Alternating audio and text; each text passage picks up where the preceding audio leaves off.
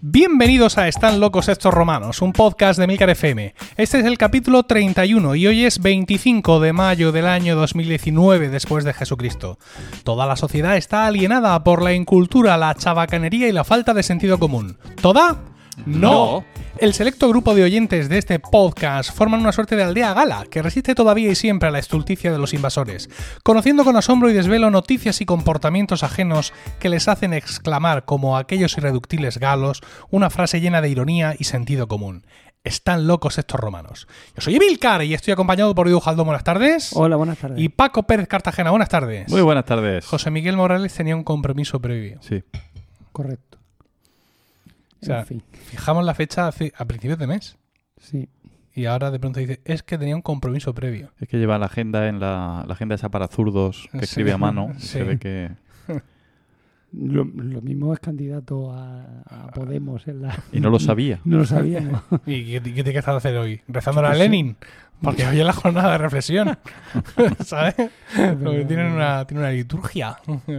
No sé, necesitaría descansar. ¿no? Por lo mismo, no sé. Está raro, ¿eh? Sí, ¿verdad? Sí. cierto. Sí. Está raro José Miguel, tenemos que decirlo. Esto es una intervención eh, de podcasting. José Miguel, háblanos.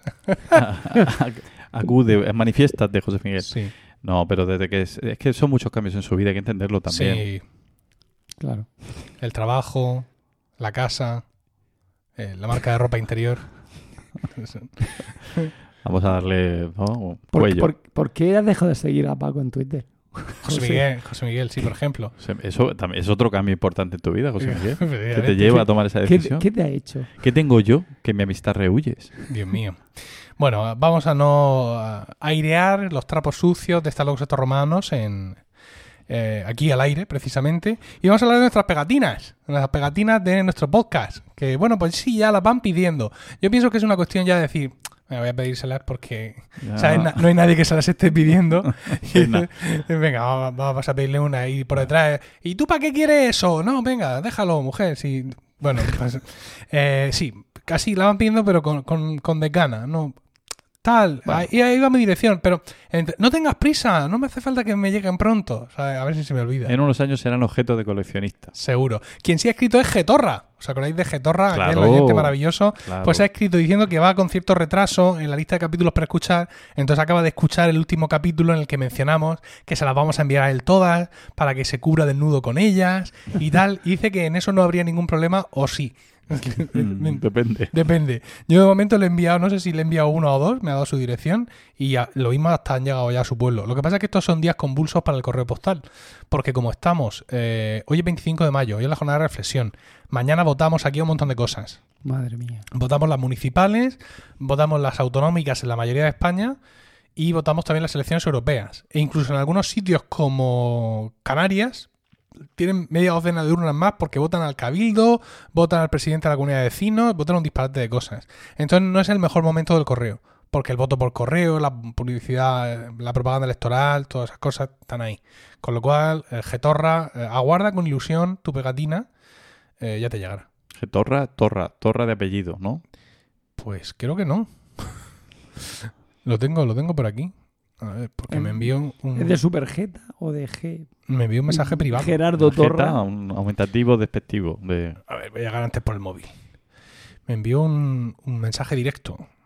No, no, no esos mensajes indirectos que tardan mucho en pillarlos, sino que fue un mensaje, un mensaje directo a la cuenta de Romanos. Está aquí. Aquí tenemos. Nos han enviado a la cuenta de Romanos en nuestra vida cuatro mensajes. Uno es de Diego Jaldón. Ah. Otro es mío. Otro es de Andy Arias. Y que es un oyente. Y este es de Getorra, que, eh, bueno, son. Es, Getorra son todas las iniciales de su nombre y apellidos. Gerardo Torre Rata. Es con J. Ah. Jerónimo. Jesús, Jesús. Uy. Jesús, seguro. Jesús. Ya está. No decimos más para preservar su intimidad. Ah, ¿Vale? vale. Bueno, vamos a leer también las reseñas que nos hayan hecho en Apple Podcast desde el 1 de abril, que grabamos 31 de marzo, hace ya casi dos meses, y solo tenemos una reseña. Nada más. Dice, divertido y enriquecedor. 13 de mayo, 5 estrellas. Fiel seguidora desde hace meses de los podcasts de estos murcianos tan elocuentes y salaos. Mm. Siempre tienen un tema sorprendentemente interesante. No importa que sea ludismo, obras públicas o submarinos. Todo amenizado, amenizado con anécdotas, troleos y buen rollo. Hacen que viajar sea no solo menos aburrido, sino divertido y educativo. Gracias. Y lo firma. Joder. PQIWBS. Porque en carnita estaba pillado, seguramente. dice fiel seguidora. PQIWBS desde España. Bueno, Pues PQIWBS. O, o PQIWB, como te llaman ahora en casa. Muchas gracias por tu, por tu reseña. No le dé las gracias, Diego, porque solamente habla de, los de los temas que tratan José Miguel y Emilio. De los tuyos y los míos no dice nada. Bueno, o sea no que. Menudo nick más raro. Pero tampoco os cebéis con la pobre mujer. no, no, Bueno. yo, yo le doy las gracias. Sí. Vamos al, mm, al- ¿Queremos decir algo más? Ah, ah, nos han pedido si vamos. Bueno, nos han pedido desde hace ya meses si vamos a hacer eh, un capítulo como aquel que hicimos de a quién mm, Sí. tienes que votar. Sí. Sí, no lo hemos hecho porque no, No. porque no queríamos. Es que es jornada de reflexión. No, Tampoco... no, no ya hoy, sino que nos pidieron que lo hiciéramos para las generales pasadas y también nos preguntaron, bueno, no lo habéis hecho, ¿lo vais a hacer ahora para las europeas? Y dijiste que no directamente. Yo creo que no lo respondí. Yo, como ya es demasiado tarde, por Dios, no votéis a vos. Pero que no puedes decir nada. Ah, No, bueno, pero tú esto sí se puedes- emite, No, no, esto eh, se emite mañana. no, a ver, los que no pueden decir son los partidos políticos. A nosotros, Nosotros sí. podemos decir lo que nos dé la gana. Lo que nos dé la gana. Sí. Cualquier cosa. Vamos, Como votar No- a Vox, por ejemplo. no sé en qué cambia eso el podcast habitual, pero... No, pero si lo van a lo- si lo va a poner cuando ya sea la elección, hayan pasado las elecciones, ¿qué más da? Lo que diga yo de quién tiene que a Sí. no me da tiempo a editarlo esta noche, yo qué sé. Como esto lo grabamos en hay, falso gente, hay directo... gente deseando oírlo. A ver, ¿tú qué dices? Que no voten a vos. Que no voten a Vox. No, Vale, Que voten a quien les dé la gana. sí. que no sea Vox.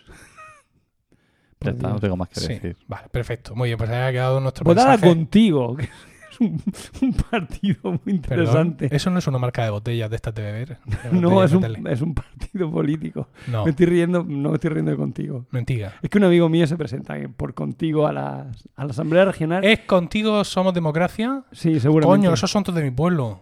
Eh, Digo, que digo yo, porque son todos trigueros, cano, cano trigueros. Y eso es muy de mi pueblo.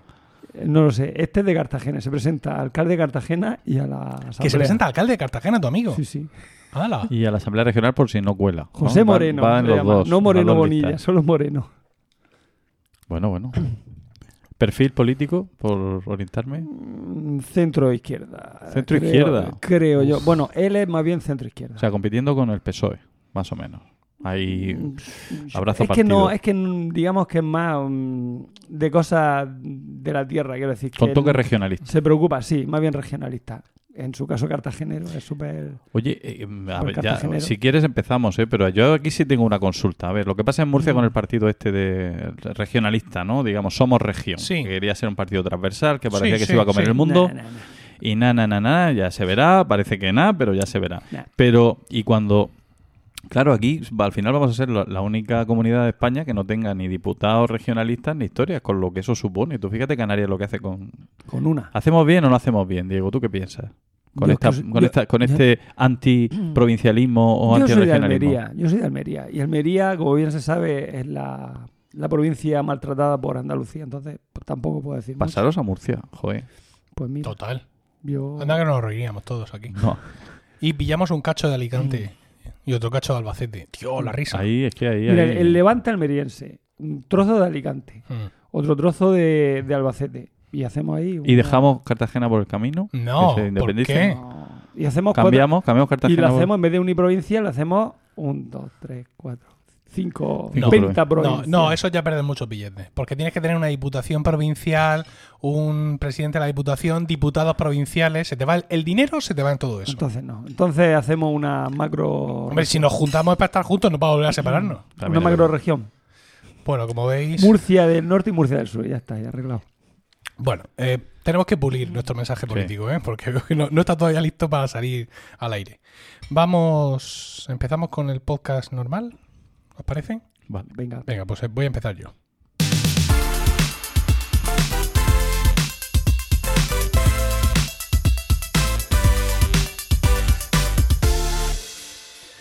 Bien, pues yo eh, quiero hablaros quiero hablaros. ¿De qué quiero hablaros? Aquí. Quiero hablaros de, eh, de un cantante español. Sí, de un cantante español de música pop de eh, principios de. Palito Ortega. No, Palito Ortega no es. Bueno, creo que es argentino. Menos mal porque era, era, era mi, segundo tema para hoy. Estaba, estaba dudando entre este que os traigo y Palito Ortega. Y bueno, pues en pos de, de, ¿no? de, de la excitación de qué será, qué será, me alegro pues haber elegido el otro. Vamos, eh, vamos a escuchar un poco de su música. ¿Os parece? A ver si sois capaces de adivinarlo. Como es de YouTube directamente, lo mismo nos comemos algún anuncio. Ab-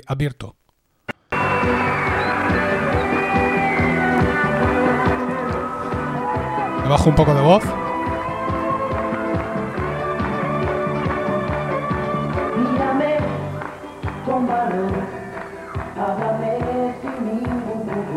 Yo soy a mí,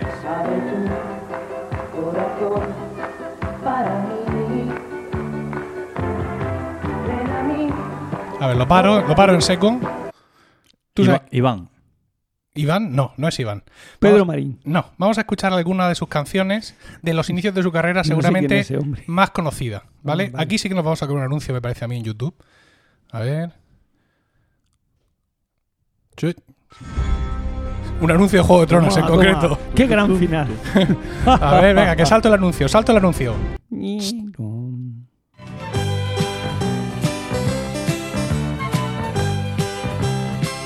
Enrique de Enrique Llana.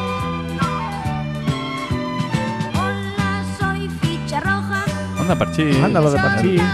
Ficha roja, este era El que se cortó una mano. Un accidente. Bien, pues efectivamente lo habéis acertado, es Parchís, y yo vengo a hablaros hoy de precisamente la ficha roja. Ajá. La ficha roja Constantino Fernández Fernández. Wow. Tino de Parchís Ah. para, eh, para los amigos y para los fans. Eh, Tino nació en 1967. Eh, Tres años más que yo. tres años más que tú, Cinco, más que más. yo. sí, vale, y muchos más que yo. Y formó parte del grupo infantil Parchís eh, entre 1979 y 1983, es decir, entre los 12 y los 16 años. Es decir, ese, ese, esa, esa imagen de él que vosotros recordáis vestido de ficha roja guarda ese intervalo de, de años. Hablar del éxito y de la fama de Parchís en España y muchísimo más en Hispanoamérica nos llevaría pues dos o tres programas. Porque, mm, sobre todo en Hispanoamérica, o sea, la idea que vosotros te- podéis tener ahora mismo del éxito de Parchís mm, en España Si todavía se escucha cumpleaños feliz, vuestro entorno- tu amigo de no tiene nada Sí. que ver con el fenómeno fan brutal, mm, histérico, Beatle style que se desarrolló en, en Latinoamérica. O sea, una cosa disparatada. Ahora hablaremos después un poco, un poco de, de eso. Eh, para quien no sepa quiénes son, eh, Parchís es un grupo musical infantil, el grupo musical infantil por excelencia de principios de, eh, de principios de los 80 eh, en el mundo hispanohablante, ¿no? Como ya digo, decir España sería quedarme eh, muy corto. Es más, el éxito de Parchís provocó un auge de todo el sector, ese sector de la música infantil, que desde entonces no ha vivido una pujanza similar. No sé si estáis de acuerdo conmigo, como niños y como padres. Eh, sin duda. Paco, Sí, sí, sí. Sin duda. Regaliz. Onda eh, vaselina. esos son de un, ahora. nombre, un nombre poco afortunado, hay que decir, digo José, sobre todo en estos tiempos que corren. Enrique Llana. Hay que estar, hacer bromas con eso. ¿no? Enrique y Ana en realidad son los que han dejado más canciones memorables. Sí, Eso sí, está claro, pero bueno. Nens, había uno que se llama Nens o algo, Nins, o como era, unos catalanes que eran algo así, ¿no? Nens, el- Pero eso de tu época o la de tus de la, hijos. no, de la época Bueno, de mi, ¿De mi quién época. era la canción esa? Soy el ratón. Caramelón. Tiritorito, tiri- Pero ¿esa de eso- quién era? A ver, tenemos que decir que tus hijos son mayores. Sí, el, no, el no. mayor acaba de empezar la universidad y la Sí. otra estará más o menos a punto. Y los hijos de Diego y míos son pequeños. Son muy pequeños, en plan sí. que han hecho la comunión este año o el pasado. Con lo cual, tenemos tres puntos de vista. Nosotros tres como niños, luego tú como padre de tus hijos y nosotros como padre de los nuestros. Yo creo que en tu época, Pa- Paco de papá, había como más desierto de música infantil. ¿Puede ser? Eh, vamos, no, re- no recuerdo ningún. Sí, em, Las, Empezaron ca- los- las los- canciones de los dibujos. Tus hijos me, me cantaron Sí, en una ocasión, exacto. durante mucho rato, por grupo, cierto, ¿cómo se eh, llamaba? la canción de Bob Esponja. sí. Sí, fue un rato un poco largo, pero ¿Les yo... pie como Eh, se le he dado no, yo no, a la no, tuya para no. el mal mármol? Pues del estilo. Pues sí, no, no recuerdo yo ningún grupo así. Pero ahora sí hay auge, pujanza. Ahora Sí, está ahora cambia la Drilo, cosa. el cocodrilo Sí. y le encanta juegos. Efectivamente. Y Baby Shark, chuchururu, chu, Baby, Baby- Shark, chuchururu. Ese no... Sí, sí, claro, por pues supuesto. eso, es- eso se te mete en, en- la neurona y ya Sí, no quizás acabas nunca. de estropear la vida durante dos semanas a nuestros oyentes, pero vamos, bien. Bueno, el caso es que vamos a seguir hablando de Tino. Luego hablaremos un poco más de Parchís en general. No quiero meterme mucho porque ya os digo que la cosa da para tela, del telar. Tino con 16 años decidió dar el salto a una carrera individual como solista, ¿no? Y dejó Parchís y en su lugar entró Chus, un chaval que anteriormente había formado parte del trío infantil Vivas. Vivas con apóstrofe S, es decir, de viva. No sé. Ah, ya sabéis sí. que aquí en, España se usa el apóstrofe S, se usa con gran impunidad, eh, sin, sin temor a Dios, podríamos es que no, decir es que incluso. no está legislado. Porque no sabemos cómo, como la mayoría Sobre todo en club de no sabemos muy bien ¿no? lo que significa, pues lo ponen porque Es como un toque de clase. Sí, ¿no? sí, efectivamente. ¿Vosotros os acordáis de haber visto alguna actuación de Parchís con Chus al frente de...? Eh, no me acuerdo. No, me suena, me pero no. No. No, yo sí. Como si se lo dejó a los 16 años, yo tendría 13 y ya no era una cosa que no me interesaba mucho ya. Ya. O sea, por tú con 13 ya ibas a Iron Maiden o... No, pero con 14 ya empecé a escuchar Supertramp, Mike Oldfield. y- Casi, sí, El efectivamente. primero de, de, de Boop. Ya De- otra cosa. Sí, no, no, puedes eh, escuchar Parchís. No, no, no. Bastante duro ya el recreo. Como para que encima te Mm. pillen. ¿Qué llevas en el Walmart? No, no, dejadme, dejadme. Mira, el muy moñas está escuchando Parchís. Bueno, pues eh, de Chus y de todos los que vinieron después, ahora os contaré porque, en fin, eh, para nosotros la memoria acaba casi continuo, pero la cosa dio para mucho, para mucho más. Vamos a volver continuo porque decía el hombre que con 16 años, pues ya las canciones infantiles. Claro, si a ti con 13 ¿sabes? Ya te encendías el- la- los- la- las, las cerillas en la barba. Pues imagínate él con 16 años Con 12 empecé a afeitar. y con un mono rojo pegando saltos por escena, ¿no? Entonces comenzó su carrera en solitario, ¿no? Sus actuaciones en solitario y a esas actuaciones corresponde el primer audio que habéis escuchado y que no conocíais, evidentemente. Eh, hablamos, por supuesto, de temas románticos, de amor y todo este tipo de cosas. guapera Cos- muchacho. claro, era guaperas el tío. Y claro, todos estos temas en él lucían espectacularmente, ¿no? De, de hecho, no sé si es esa actuación u otra, que la tengo grabada a fuego en la mente, no sé si fue en aplauso. ¿Os acordáis de aplauso? Sí, yo perfectamente. Programa musical. Aplauso. Aplauso. ¿Qué, qué estás haciendo con las manos? Es una... Pero no las de aplauso, otras que te has inventado tú. Sí, hacía eso. Es Eh, exactamente no. Pa, Sí, con pa, pa, pa, sí, pero con las manos no te vamos a llevar a, ¿eh? Sí, es que. Sí, efectivamente. bueno, ahora esa está mejor. Vale. Entonces, este programa musical que echaban los sábados por la tarde, ahí todos, todos los grupos eh, nacionales y extranjeros que se tenían que pasar tenían que pasar por allí, evidentemente. Y yo Les re- Garre estuvo allí. Campeón de monopatín. recuerdo una actuación de, de Tino allí cantando sus canciones, entonces termina la canción, entonces él se pone así delante, tal, detrás un grupo nutrido de fans, y va la presentadora, bueno, tal, cuéntanos, tal, le pregunta por Parchís, entonces dice, bueno, pues sí, eso estaba muy bien, claro, eh, para otra época, pero yo era pequeño, pero claro, ahora tengo 18 años y todas las niñas empezaron "¡Ah!", a gritar solo porque había dicho que tenía 18 años. Mentira, tiene 17. Y yo estaba allí, yo no, aquello se me quedó tan grabado, o sea, ha, ha llegado hasta nuestros días. Hoy no computé aquello y todavía sigo, sigue siendo un cabo suelto en mi cabeza. Pero ¿qué es lo que te quedó así tan.? Pues que él dijera, Que ahora tengo 18 reacción. años y todas las niñas de detrás gritaran. Ah. Como diciendo, ya puedes... ¿Ya ¿No? puedes qué? No sé. Ah, votar. Bueno, Madre mía. el caso es que sus dos primeros discos, eh, sus dos primeros álbums, con el título de Por LPs, primera vez LPs. y Ríndete, alcanzaron un éxito aceptable, aunque el tercero no tanto. Vaya. La portada del primer disco eh, es, tiene tela mariner. Es una portada que hoy no veríamos ni de coña. Porque en él, en la portada aparece él tumbado en el suelo, así recostado sobre un brazo, ¿no? Mirando así al, al frente con cara de empotrador. Y lleva unos shorts vaqueros muy ajustados, ¿vale? Un polo eh, blanco, raya? un, un polo blanco Ah. también ceñido y, me- y metido por dentro, por dentro del, del short y la mano así en, plan ladroncete sobre su pecho.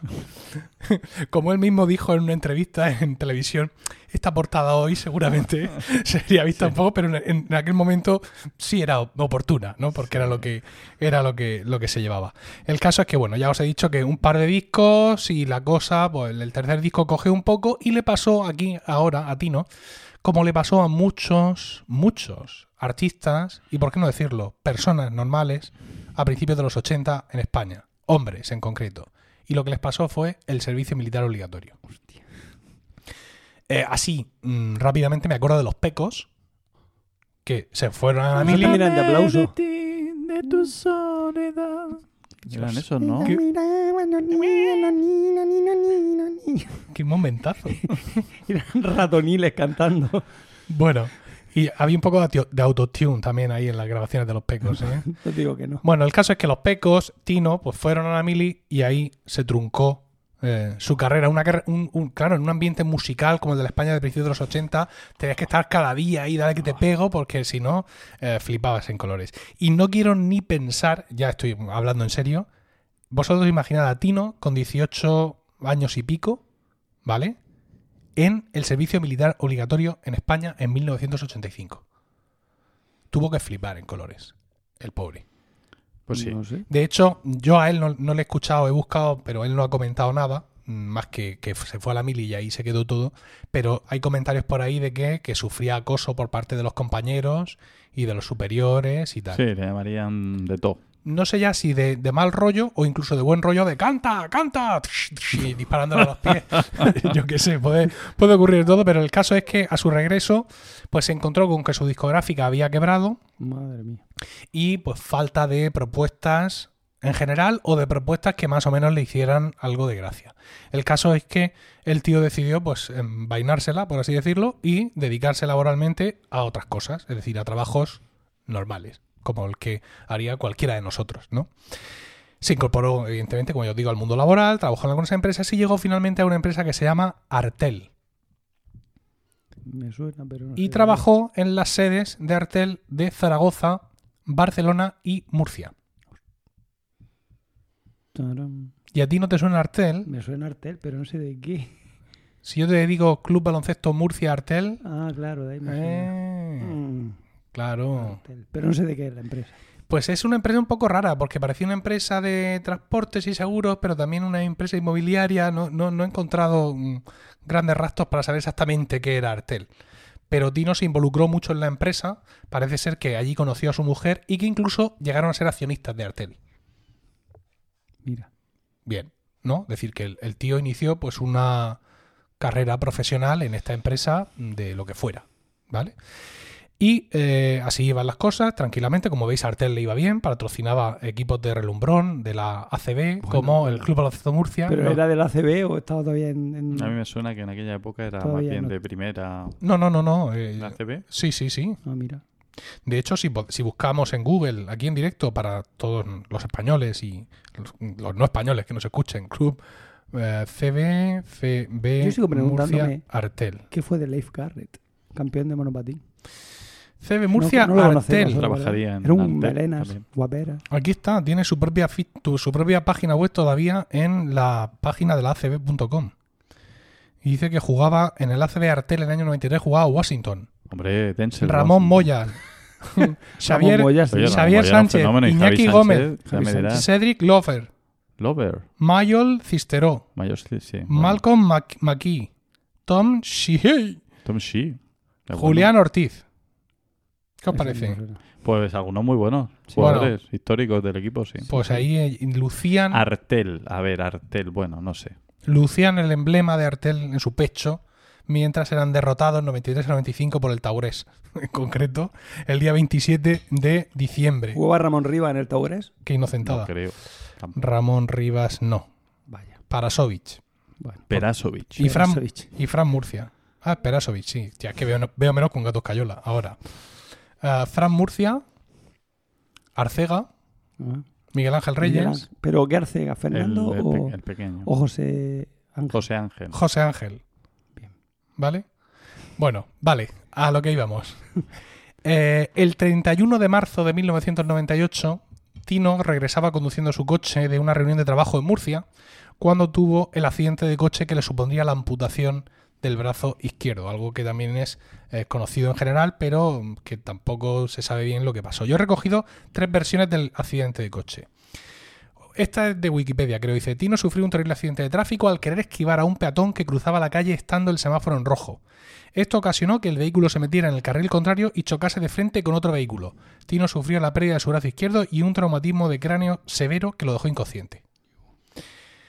Un tío en Foro Coches. Lo perdió en la M30 en Madrid, a la altura del puente de los franceses. Iba con la mano fuera de la ventanilla, tuvo un golpe y se dio contra el lateral arrancándose el brazo. Otra versión. Un día, en una reunión en Murcia, Tino sufre un accidente al chocar su coche con, el- con un muro al tratar de esquivar a otro coche que se había saltado un stop. Su brazo es literalmente guillotinado entre el capó y el techo del vehículo. Sufrió traumatismo craneoencefálico con pérdida temporal de memoria.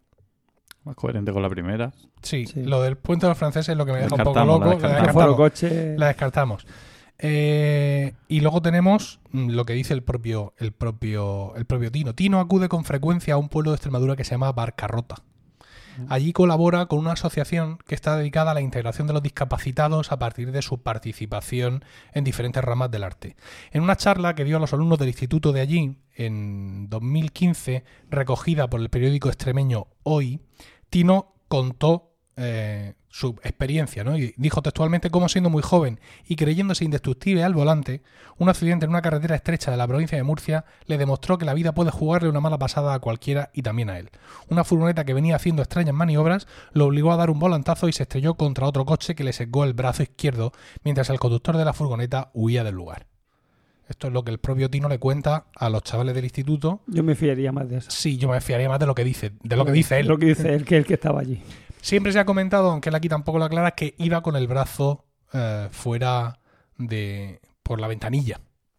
¿No? Que llevaba el brazo así apoyado, en plan Pero es canalla. poco coherente porque dice, me, me- me creía indestructible, iba a dar la impresión de que iba haciendo el loco y luego la culpa es del de la furgoneta. Pero bueno, Mm, Bueno, no sé, quizá por llevar el brazo fuera, quizá por no haber estado suficientemente atento, yo qué sé, él sabrá por qué lo, por qué lo decía.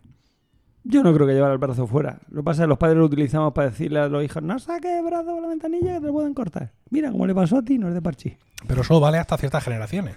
También es verdad. Porque ahora o cogen. un Yo conozco a uno que... Aunque cogen un montón de padres y le ponen este podcast a sus hijos, o, o sea, hay que ir refrescando el, el mito, ¿no? Eh, Porque si no, a no ser que sea algo muy cultural, como el hombre del saco, por ejemplo, el brazo de Tino sería. la llorona, todo este tipo de cosas. La llorona. Bueno, Viene a por tus hijos, que se lo lleva a las seis y media y así se lo lleva merendado. bueno, el caso es que eh, sí parecen coincidir todas las fuentes, que después cayó en una depresión normal, de la cual pues se empezó a recuperar con la ayuda de su esposa y amigos.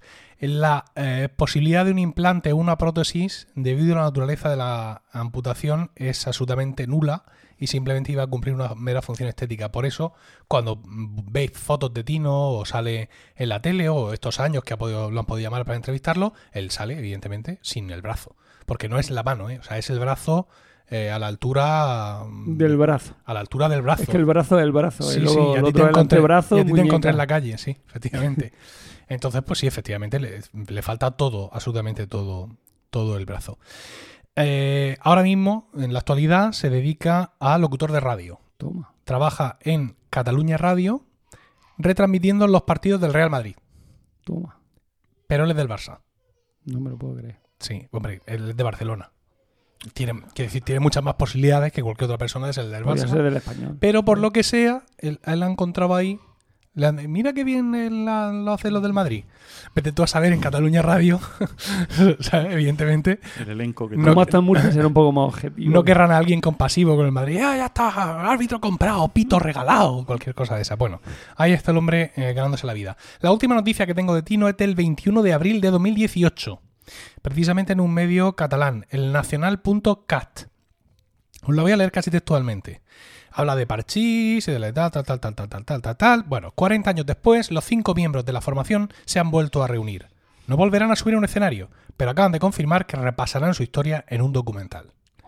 El proyecto se espera con mucha ansia, aunque no ha sido fácil llegar a hacerse. El año pasado su director, que se llama Daniel Arasanz, eh, vio que no tenía bastante financiación y hicieron un crowdfunding en Verkami, donde pedían 40.000 euros para poder realizar ese documental, cuyo estreno se espera por 2019, cuatro décadas después de la creación del grupo. Los que se reunieron allí para presentar el proyecto eran Tino Fernández, Tino, ficha roja, Frank Díaz, que es la ficha azul, pero no la original, porque había una que se llamaba Oscar, pero fue ficha azul muy poco tiempo, Yolanda Ventura, la amarilla, eh, Gema, la verde, Gema Prat, y David Muñoz, que es el dado, el niño este que iba de blanco. Eh, se volvieron a reunir y han publicado unas cuantas fotografías mostrando cómo han pasado los años y explican un poco a qué se dedican, ¿no? Mm, Tino ya lo he dicho, Frank es fotógrafo, Yolanda es, es actriz, de hecho tiene una exclusiva con Televisa, donde hace de actriz secundaria en un montón de telenovelas y un montón de, de historias. Eh, Gema ha montado una guardería, es puericultora y David se ha mudado a Nueva York, donde crea efectos audiovisuales en el ordenador. Está En Nueva York, él sentado en su ordenador, allí, venga a crear efectos audiovisuales, venga, ya crea uno, ahora voy a... ¿Qué hora es? ¿Voy a crear otro? Sí, voy a crear otro. Y Allí se allí- crean mejor. Sí, Por, el- por la altitud. Claro. Sí. Bueno, el caso es que eh, en este evento se compartieron fotos en las redes sociales, en Instagram, etcétera, y Tino, que como he dicho es de Barcelona, pues eh, resulta que también el hombre es independentista. ¿Vale? Para los, que sois de España ya sabéis de lo que va, los que no, aquí en España ahora hay una, eh, un asunto de, un sector de Cataluña que quiere independizarse, hubo un referéndum tachado de ilegal, eh, la policía, en fin, mu- mucha historia, mucha bronca política y un montón de eh, líderes políticos encarcelados por sublevación, por intentar subvertir la democracia, desmembrar el Estado y un montón de historias. Entonces, la gente que es partidaria de estos políticos lleva unos lazos amarillos que te lo haces tú mismo con un trocito de tela o te compras un pino o lo que sea, que es pidiendo la liberación de, de esta gente, ¿no? Diciendo que, que son presos políticos y todo ese tipo de historias. Y el Tino llevaba su pin amarillo en tal. Entonces, pues claro, en Twitter todo el mundo, no sé cuánto, fíjate, esto, lo otro, para esta parte, para la otra. Bueno, en fin, un poco de... Pues ahora me voy a descargar la discografía pirata. A partir de ahora. En vez de comprarla, pirata. Dios mío, cuánto rencor. Qué radical, qué radical, por Dios. Pero Sí. incluidos los, los discos en solitario. Todos, todos. Me lo voy a descargar pirata todo. Bueno, eh, he de Para no escucharlo, además. Mm, hablando un poco de Parchís y de este documental, ya por, por- por terminar la sección, el crowdfunding, como he dicho, pedía 40.000 euros y recaudaron 49.723. Uy. Con lo cual ha dado ahí para hacer el documental y para mejorar el catering del documental. ¿Sabes? Que era todo a base de sandwicho que traía la gente de su casa. No, ahora pueden, pueden pedir a rodilla eh, y comer tranquilos. En febrero de este año comenzó la fase de postproducción y en marzo se presentó en el Festival Internacional de Cine de Guadalajara. ¿Vale? El- de Guadalajara, México. Ah, vale. Va a decir, joder, con Guadalajara, ¿no? Guadalajara, como- Como, como, como tiran. Vale, eh, es- la 34 edición del festival, no es que se lo hayan inventado hace cinco minutos. Como os he dicho, en Hispanoamérica mm, lo de Parchís es, es muy especial y aunque el, el director Daniel Rassand no tenía previsto hacer una presentación oficial todavía, pues mm, dijo que no se podía negar. ¿No? Que era un momento muy importante y se fueron para allá y allí lo presentaron aunque está prevista cuando tengan solucionado el tema de la distribución ya sí una presentación oficial, llegará a algunas salas de cine, como es habitual, y todo eso, con lo cual, pues en los próximos meses aquí en España y en Hispanoamérica tendremos más noticias sobre este documental de París. Si buscáis en YouTube Parchís. de Parchís, ¿qué he dicho? París. París. Bueno, si buscáis en YouTube Parchís y las siglas del festival, Festival Internacional de Cine de Guadalajara, es decir, F, I, C de casa, G de Granada o G de Guadalajara, podréis ver vídeos de la prensa, el grupo Parchís se reúne de nuevo, no sé cuánto, y todo ese tipo de historias, y ver ahí cómo están. Está muy bien, ¿eh? Quiero decir, el, Tino este en concreto, que es mayor que yo, yo me gustaría a mí estar de de forma y todo eso, es decir, el pelo un poco blanco de más en estas últimas, últimas fotos, pero en general está súper bien. Mi señora abre la puerta, me hace un gesto cómplice, eso es que me desea. Que me desea decir que se va. El coche de la calle. El blanco, sí. Te perdono. Miguelito me mira con asombro. Sí. Bien, pues solucionado este asunto, eh, ya está. Ah, os decía, os hablaba de Chus, ¿no? El sustituto de Parchís, y ya poníais cara rara, ¿verdad? Sí. En plan, Chus. Chus. ¿Chus qué? Exacto. O Chusco. Ahora- ¿no? Decir. Ahora será famosísimo, ya verás. No, no, resulta que es que Con Jesús Gómez de, Mal- de Valdivia, no sé qué. Parchís duró muchísimo más de lo que nosotros nos pensamos. Es lo que debiera. Entonces voy a dejar un enlace, y esto ya es por puro morbo, voy a dejar un enlace en, en las notas del programa, en emilcar.fm barra romanos locos, porque he encontrado, eh, buscando cosas para esta sección, he encontrado un rollo muy chulo, una página web que se llama Sufridores en Casa, y tiene un artículo que se llama El Grupo Parchís, los años oscuros. Y habla de Parchís, pero a partir de que los fundadores desaparecen y empieza a aparecer un montón de gente súper rara, ¿vale? Y es un grupo que se va haciendo eterno hasta el infinito y... eh, mira, te leo un pie de foto. Dice... Con un look muy salvados por la campana, en 1987 Parchís eran seis componentes, como las papas Levante. Y aquí una foto donde no sabemos quién son ninguno de estos que aparecen aquí. Lo de amarillo tiene una pinta horrible. Todo es horrible, ¿vale? Y el grupo, pues eso, duró muchísimo más y en el 91 fue cuando el grupo finalizó ya con personas muy mayores en el sobre escenario y, de- y muy desconocidos, ¿no? Entonces, pues, mm, sobre todo, como lo- la historia del parchís que queremos llamamos, ya no la va a contar el documental, pues para lo que queréis saber qué pasó después, ¿no? Ahí tenéis este enlace que os dejo de los años oscuros de Parchís. Y en cuanto al documental, pues nada, esperar a ver qué distribución tiene, aunque tendríamos que hablar con Víctor Correal eh, para ver si en Guide Doc, su plataforma que es el Netflix de los documentales, si se hace con los derechos y lo podemos ver ahí, ¿no? Estaría bien. Pues eso.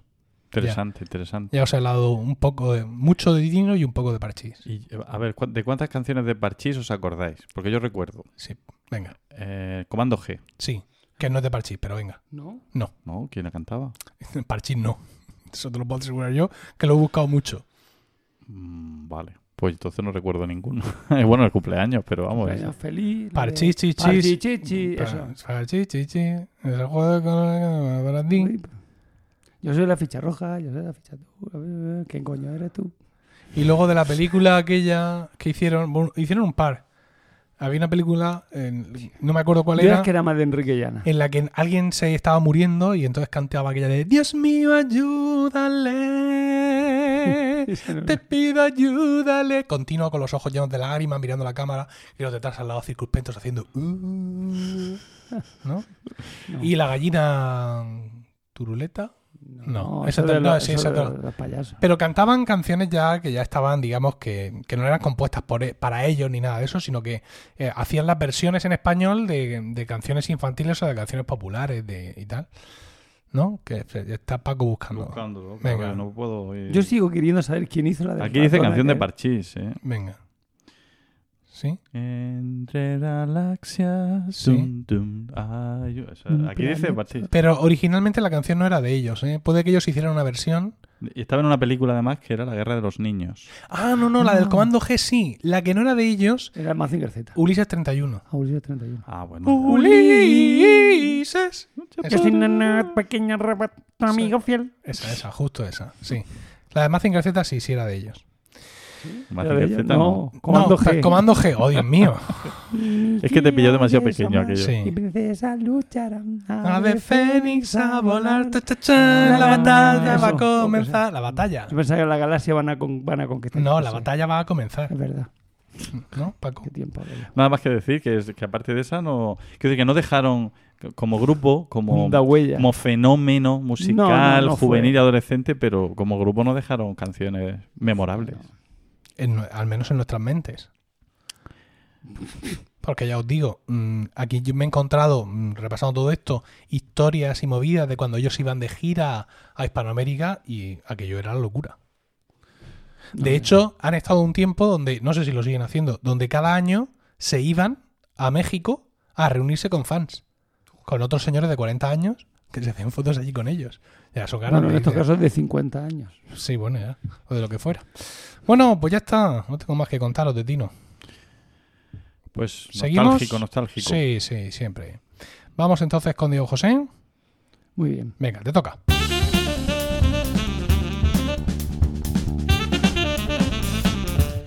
Y dinos, Diego, ¿de qué nos vas a hablar hoy? Pues yo voy a hablar de dos circulares que ha mandado la Consejería de Educación a los centros, bueno, De los la- directores. De la región de Murcia. Sí, de la Así me gusta. Contenido universal. Venga, para todo, para No, todo nuestro público. Es aplicable, es aplicable a, a- a cualquier, o sea, al territorio nacional. Ah, o sea que la consejería nuestra ha ganado competencias a nivel No, nacional. No, No. no, no, pero, pero son, Pero son leyes- cuestiones son de leyes aplicación de... estatal. O sea, Ah, vale. hagáis una idea. Bueno, Vale. resulta que la Consejería de Educación nos ha dotado del carácter de que somos autoridad. Mm. Pero acto seguido, para, no- para bajarnos el soufflé y para que no nos vengamos muy arriba, nos han mandado un- una suerte de PowerPoint que se llama, eh, bueno, se lo mandó el seminario de directores, que se llama Responsabilidad de los, de los funcionarios docentes.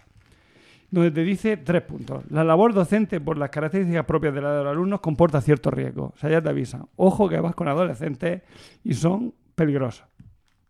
Es son una caja bomba. Es responsabilidad de los centros y de los docentes que el alumno esté libre de todo peligro. O sea, yo soy responsable de que el alumno no le pase nada. Efectivamente. Pero eso no lo sabías tú, Diego. Yo lo sabía, Ah, pero lo que no sé hasta qué grado de responsable soy yo. pues si, si al alumno le pasa algo por algo que tú podías haber previsto o evitado, eres responsable. Sí, Ya está, sigue. mm, previsto y tal. Bueno, ¿y quién decide si yo eso lo he El podido- juez. Vale, seguimos. Bueno, ya he acabado mi... El juez que te, juzga por, que te juzga por negligencia. Desde aquí acabo mi sección. No, bueno. Ah, pensaba que era tu carrera profesional. Bueno, el grado- no, no, Miguel, no, ahora veremos lo que hago yo para evitar esto. El grado de- no lo digas, déjalo, Diego. No, no, no, no, hombre, quiero decir, yo digo... Cubrirte lo- las espaldas. Claro, totalmente. Entonces yo tengo que saber lo que tengo que hacer. Vale. El grado de vigilancia está en función del lugar, de la actividad y de la edad. O sea, depende de cómo sean de mayores, pues eso. Todo esto es lógico, ¿no? Todo esto lo digo porque, bueno, mm, para los, los profesores y, maestros de, de primaria que no lo sepan, pues yo les informo. Y para los padres, estoy tirando piedras sobre mi tejado, les informo la suerte que tienen. O sea, que si quieren ganar dinero, mm, que se parta su hijo un, un brazo porque está asegurado. Venga. Bueno, tiene, tenemos, digamos, tres grados de responsabilidad. Responsabilidad penal, responsabilidad civil y responsabilidad disciplinaria. Bueno, aquí te dice que si son compatibles, dice que sí, cuando el bien jurídico protegido es diferente en cada caso. Sí, o sea, son compatibles, pero dependiendo del caso, pues se aplican una, otra o todas. Primero, la responsabilidad penal te dice que se incluye ella cuando el comportamiento que produce un daño constituye un delito. Su finalidad es perseguir el delito. Son delitos las acciones u omisiones dolosas o imprudentes, penadas por la ley. Dolo implica intencionalidad. O sea, si yo, mm, digamos que veo al crío que está... No gires la boca que pareces Perdón. de primero de podcasting, de verdad. Mm, si yo veo al crío, que bueno, al niño, al, bueno, al adolescente que está con una piedra, debo decirle, muchacho, no tires esa piedra porque le puedes partir la cabeza al otro. Porque si le parte la cabeza al otro, Dios mío. el culpable de ello soy yo, por dolo. No el niño que arrojó la piedra al otro. Sí, correcto. ¿No? Sí. Bien, pues así está la cosa. Conclusión, yo jamás en la vida haré vigilancia, o sea, haré, guardia de patio. Que la hagan otros. Que la- no, Que, que vayan a la cárcel No, no, otros. no, no, no, Yo, por ejemplo, hago guardias de patio. no, no, que la haga quien quiera. No, no, que quiera, no es que alguien la tiene que hacer. No, no. Te van a designar a dedo si no hay gente para no, hacer no. guardias de patio. dices, no, mira, yo, yo no me responsabilizo de esta... Si tú un- no puedes decir eso, Diego. Hombre, No puedes decir no me responsabilizo. Si a ti te asignan una guardia de patio, la tienes que hacer contra tu voluntad porque es potestad del equipo directivo asignártela si es que no hay gente que voluntariamente la quiera hacer. madre. O sea que lo que tienes que hacer, si te toca, es decir, tú tira esa piedra mm, a- Yo los meto a un sitio donde lo no, hagan. no, yo si me toca los pongo todos. En la Algo. pista de fútbito a todos que están así como vallados. Mm. Y allí todos así como por filas. Y hacer gimnasia sueca todos. En la, en la bolsera murciana, que es una empresa de aquí, Sí. venden, que yo les he comprado para mis mudanzas, venden un, una caja de, un cubo, una caja de cartón mm, de alta como esta mesa, y dentro lleva papel de pompas. Es decir, que haces clic, clic, clic y le petas con los dedicos. Entonces tú te puedes llevar de eso y los envuelves en el recreo. Sí. Que son muchos. ¿Eh? Gastaría mucho dinero. Que no te- me daría. que te- Pero solo que tienes te que volver al 5% peligroso. Efectivamente. Entonces los envuelves de ese plástico para que no se auto para que no se autodañen, se autodañen, se autolesionen Les hace un agujero para que puedan respirar. y ya está. O no, si tampoco va a ser tanto rato. Es que si no, igual también lo pueden denunciar. Joder.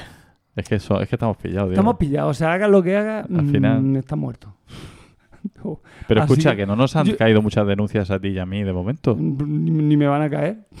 Ni, ni hago guardia de patio. sabe. No, ni hago guardia de patio, ni, ni me lo llevo de, de- de excursión a ningún lado. Estupendo. No hago actividades extraescolares con los alumnos. Vale, pero aún así te puedes ver en una situación en la que Hombre, tú seas el responsable. Hombre, pero si, si evito si evito la ocasión, evito el peligro. Pero es que la ocasión, cuando estás con alumnos en clase, es imposible evitarla siempre. Porque Pero ya bueno, lo dice el primer párrafo, que el alumno La parte adolescente, que es lo que decía al principio, los adolescentes son peligrosos, Ajá. ¿no? Con lo cual, solo la proximidad al adolescente, Es intrínsecamente Ya, peligroso. efectivamente. Bueno, en cuanto a responsabilidad disciplinaria, te dice que incluye en ella cuando el compo- se incluye en ella. Bueno, aquí te dice el Real Decreto, Real Decreto, ¿eh? no estamos hablando del de la comunidad Un decretillo, no, no, no. No, ¿vale? Del Estatuto Básico del Empleo Público. Te dice que se incurre en ella cuando el comportamiento constituye una falta El leve, micro, el micro. una falta leve, grave o muy grave. La responsabilidad disciplinaria se ocupa del buen funcionamiento de la administración pública desde una perspectiva interna. Que no sé lo que significa. Bueno, Espera, repítelo, repítelo, que me lo he perdido. La responsabilidad disciplinaria se ocupa del buen funcionamiento de la administración pública desde Claro. una perspectiva interna. Claro, pues tú O desde sea, si la del cagas, centro... te abren expediente. Pero a mí eso me da igual, quiero decir. Es lo peor que te puede pasar. O suspensión de empleo y sueldo, claro. Pero ya tienes que hacerlo muy mal, quiero decir. Ya puedes, ya tienes que ir con una pistola y pegar un tiro. Bueno, sé. sigue, sigue. que Yo en la quiero ver... pierna. No, no, no le pegues, no le pegues. Le dispara ahí con una pistola en la pierna y arreglado. ah, por cierto, ahora que me están haciendo una foto, ¿habéis visto qué camiseta Sí, llevo? me he dado cuenta. Vaya, ¿Eh? esa camiseta Esta tiene más camiseta años que... era blanca, ¿vale? Y fijaos que ahora es negra. ¿Por qué? Pues no me lo puedo imaginar porque se vuelve negra una camiseta blanca. Pues la he lavado con otra. No, porque como se me desgastó tanto la camiseta blanca, Ah, recortaste, Vale. recorté el logo y, Pues- lo, y lo cosí en otra camiseta. Pero sí lo más espectacular es cómo insistes en hablar lejos del micrófono, que eso nunca ha sido de ti, y, y el buen color que tiene el, el logo. Sí, sí, el Sí, logo ¿verdad? está estupendo. Eran camisetas buenas. La camiseta buena. ¿Os acordáis del que las diseñaba allí en Granero? El hombre este que las diseñaba. Sí. Sí. ¿Cómo Su- se llamaba? ¿Cómo Eh, se llama? Porque eh, vivirá. Se llama Manzano porque su hija es amiga de mi mujer. Anda. Y es María Manzano, con lo cual él se llama Él Manzano. se llama Manzano. Sí. Bueno. Te- Teníamos algo en contra de este hombre porque ha habido aquí un silencio Es que como un poco... No, un poco ver, incómodo, ¿no? Manzano, hacía uno, es que- no, no, hacía unos diseños Oye, muy pues ese está chulo. Este es chulísimo. Pues no todos estaban tan chulos. No, el siguiente también estaba chulo, el de 93 Y la gente no está chulo. viendo de qué estamos hablando. Se van a decir, pero bueno. Pues si me acaba de hacer la foto. Ah, vale. Sí, pero no sé si se ve bien, pero bueno, también me da igual. Del programa... Ay, Estoy no. tuiteando de este mes, coma, que ya era hora. Tuitear. Ah, las fotos se hacen de una forma muy rara en Twitter. No sé por qué han cambiado esto. Aquí te dice, en cuanto a las obligaciones que nacen de culpa o negligencia, te dice que las responsabilidades se extienden no solo a la acción, sino también a la omisión. Sí. O sea, si no haces, también te la cargas. ¿Y de palabra y de pensamiento también se puede? Y por eso ya no lo sé. Por tu culpa. Eh, Ha de intervenir Por tu culpa, por tu gran ha de culpa. intervenir culpa o negligencia. La responsabilidad consiste en la reparación del daño causado. O sea, si, le, si el crío se cae al suelo y se No, abre la cabeza, ¿cómo no, lo repara? No creo que sea ese el, el ejemplo. Sí. O No. al menos el mejor ejemplo. Reparación por culpa o negligencia, que tú puedas causarle un daño, pues será un daño en el... Pero, por, por ejemplo, vamos a suponer A ver que si un hace- niño va y coge a otro y le rompe la camisa. Y yo no me da tiempo a cogerlo. Sí. Entonces yo pago la camisa del No. niño. No, porque si tú estabas vigilando adecuadamente, pero no has llegado a tiempo, que no. Una cosa es que tú estés en tu clase, yo que sé, viendo series mientras los críos se matan, y en ese Oh. caso tú eres responsable de lo que se hagan entre ellos. Y otra cosa es que Pero ahí al fondo, mientras estás explicando una cosa, como me pasó a mí una vez, yo en clase tenía una alumna con un problema de esquizofrenia y que venía muchas veces sin medicar a clase. Y, y me la metían siempre a mí en clase porque pare- parece ser que le gustaba mucho lo que yo explicaba, que era en aquella época era cultura clásica. Y la chica me hablaba, venía y me hablaba en latín, eh, latín así macarrónico, pero parecía que estaba poseída realmente. Y, un día estaba yo dando clase, me puse a escribir cosas en la pizarra y al volverme se había puesto de pie, había cogido una silla y la estaba, estaba amenazando con lanzársela a los compañeros, porque había tenido un ataque de lo suyo. Entonces, claro, en ese momento yo hice un escrito, registro de entrada, digo yo, no me responsabilizo de enseñar mi materia y tener controlada la seguridad de esta alumna.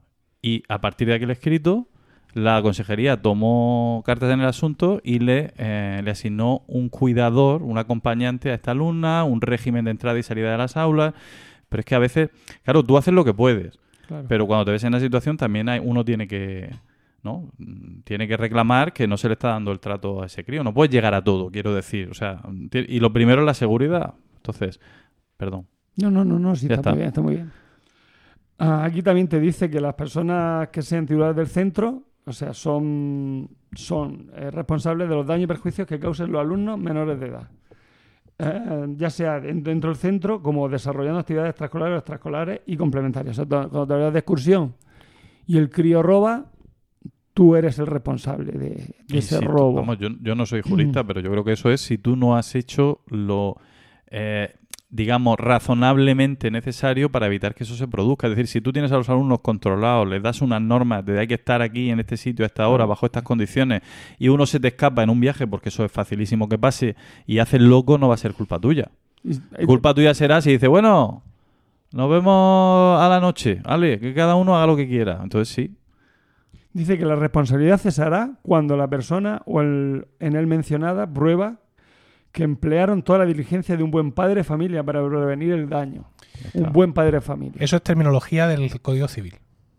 ¿Y cuáles son las? Quiero decir, ¿cuál es un buen padre de familia? Ya no. Pero, eh, em, eso es una forma de hablar. Porque si yo a mi hijo le pillo robando, vamos, se la carga con todo el equipo, pero No, yo un no buen puedo. padre de familia le- un se, buen lo, padre. se lo explica a su hijo, pero no le pega una paliza, ¿no? No, no, no, no. Te insisto, eso es terminología del Código Civil que muchas veces eh, evalúa los, los comportamientos de las personas comparándolo con la diligencia de un buen padre de familia.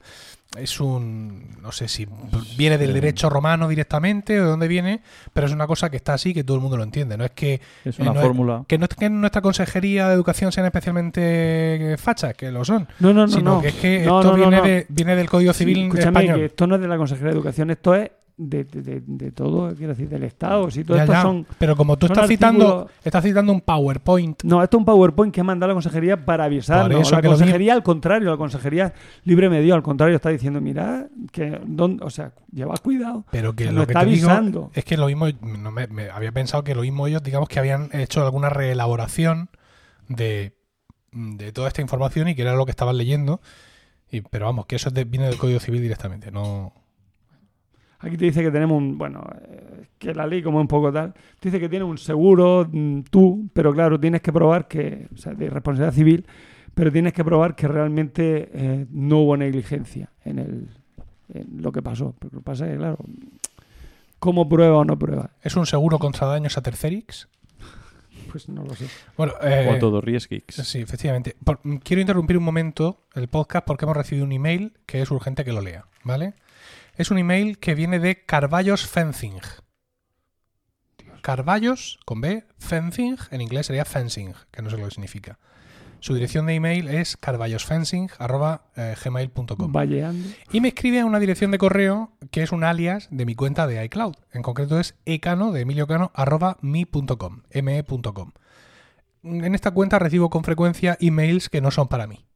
Porque la gente no se sabe su propia puta cuenta de correo electrónico. Entonces, pues yo aquí he recibido, no sé, propaganda del Partido Demócrata, ofertas de trabajo como torneo fresador, de todo. En este caso, Carballos Fencing dice lo siguiente. Mi voto para la posición de tesorero, to, tesorero to, Mm. ¿no? Tesorero, mi voto tú, tú. Mi voto para la posición de tesorero to es para Delainis Quintero. Gracias, Iván. Iván, si nos estás escuchando, anota el voto de Carballos que va para Delainis Quintero. Y de la ya sabes a quién tienes que darle las gracias. Total. De la es nombre de chica, ¿no? Quiero pensar que sí. Porque te molesta pensar que no. No, porque, eh, no sé, yo veo esa A en medio, pero también Vale, me la vale. Paco. Es que Danaeris, por ejemplo, y de Delainis, Madre mía. hay que ver. ¿Qué, Sí. qué le iba a decir? ¿Qué le iba a decir? Bueno, vale, vamos a dejarlo, que todavía hay gente que, en fin, que ha podido verlo. Eh, bueno, resuelto este asunto, Resueltísimo. este asunto de la tesorería, vale, el, contabilizado el voto de Carballos. eh, por favor, digo, continúa.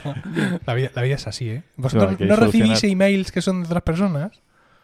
Porque yo recibo un montón. Eh, Pero porque de tú hecho, eres popular. y- no, que va, hice un capítulo del Daily que se llamaba Los otros Emilcar. Porque, bueno, hay gente que se llama Emilcar como nombre. Y luego hay, hay gente, estos son los, son los más que no se saben su correo. Entonces dan cualquier correo. Sí, o no- que dan otro correo para que no le den la lata. Yo qué sé, pero ¿por qué dan el mío? Yo es Como que- que lo, di- lo dices luego en directo y la no, gente se lo apunta. yo es que he recibido billetes de avión. Y esto me preocupa. Y reservas para jugar al golf. En, Eso es en ¿Cómo se llama? En Florida. En Florida. Sí, y yo pensando. Pero llegan siempre de allí, de Estados Unidos, por lo que veo. La mayoría me llegan del otro lado del charco. Que es como una cosa como. Aquí, ¿no? sí. Charco. El charco. Ah, wow. Yeah. Sigue. Bueno, ahora voy a poner unos casos y vosotros Y que nosotros nos reímos. No, me tenéis que decir Sí. si se falla a Y- favor del Y profesor tiene la solución buena, o ¿no? en Tiene la respuesta Sí, buena, tengo, ¿vale? sí, la del Tribunal Superior de Justicia de, Vale. de Andalucía, por ejemplo, en este caso. Venga. ¿Vale? Empezamos. El intervalo entre dos clases, después de que el profesor de matemáticas del curso sexto hubiese finalizado su clase, se marchó. Momento en el que se produjo entre dos alumnos del curso intercambio de lanzamiento de tiza, lo que ocasionó un impacto en el ojo de un niño, sufriendo daño en el ojo derecho. Entonces, ¿vosotros creéis que, el, que se falló a favor del profesor y no, y no fue imputable, eh, o sea, culpabilidad, o que eres un maldito sinvergüenza que te ha ido de clase sin deber? Desconozco, Me faltan datos. era Claro, yo en intervalo entre dos clases. desconozco o sea, el reglamento. Tú te tienes que esperar que venga el relevo, como en. Es que eso son cosas que establece el centro en su normativa. O sea, Ya. que hace uno mientras no llega el otro. No, no, no, no, no, eso no. O sea, aunque el centro diga, tú te podías ir. No, no, el Tribunal Superior, el Tribunal Superior de Justicia no. Sí, pero si el centro establece una normativa, aunque sea una normativa, digamos, legalmente dudosa y Ya. cuestionable, Entonces, tú estás más o menos cubierto en el sentido de que, de Entonces que, bueno, sería- que lo que has hecho ha sido obedecer de un superior. Sería imputable entonces al director y no al profesor. Bueno, en como son ejemplos que has traído Venga, tú, voy como son ejemplos que has traído tú y ya te veo cómo vas, pues yo digo que lo condenaron a galeras. no ha elegido en La- lo que la- salían a suelto los Las profesores. no, lesiones se produjeron en el aula del, del colegio al que asistía el menor cuando estando bajo la vigilancia de los profesores, ya que desde la entrada en el centro hasta la salida del mismo, con, actua- con una actuación del profesor no ajustada a la diligencia exigible, la edad de los niños, 11 años, exigía una máxima diligencia en evitación de los daños que éste pudiera sufrir. La ausencia de, esta, de aquella diligencia se pone en manifiesto si se observa que no existía un control efectivo de consecuencia. O sea, vamos, que como se había ido, no, No nos, no lea- no nos leas toda la sentencia, que quedan varios casos. Ne- Ah, negligencia de los pero- profe- de- por parte del profesor. pero igual, del que se fue. sí, del Esto que es se fue. importante, el que se fue. Negligencia por parte del profesor desencadenó Sí. eso el accidente Ajá. Que no hubo ocurrido si hubiera estado allí. Venga, otro Con caso. lo cual le tuvo que pagar 3.167,800... No, 3.163.867 pesetas. Ah, peseta. Vale, vale. 100 pesetas. Ah, porque 3 millones de, 18.000 euros. 3 que me millones de Ah, 18.000 euros. Ah, dices. Claro. Euros, tío, tú quieres impresionar también. claro. Bueno, yo lo que pone aquí que tuvo que pagar. La sentencia. Venga, Vale, otro. sigue, otro. Unos 120 niños de primero de primaria... La Virgen, ¿cuántos? ¿Cuántos? Yo ahí ya. 120 niños de primero de primaria se encontraban en niños. cerrado del colegio. Sí. ¿En el por qué? estar lloviendo, que estaban dentro del colegio Ah. porque estaba lloviendo, no lo sacaron Eh. al patio. En espera de acceder al comedor, bajo la supervisión de dos maestras, Mm. hallándose un grupo de aquellos jugando al tren chuchú.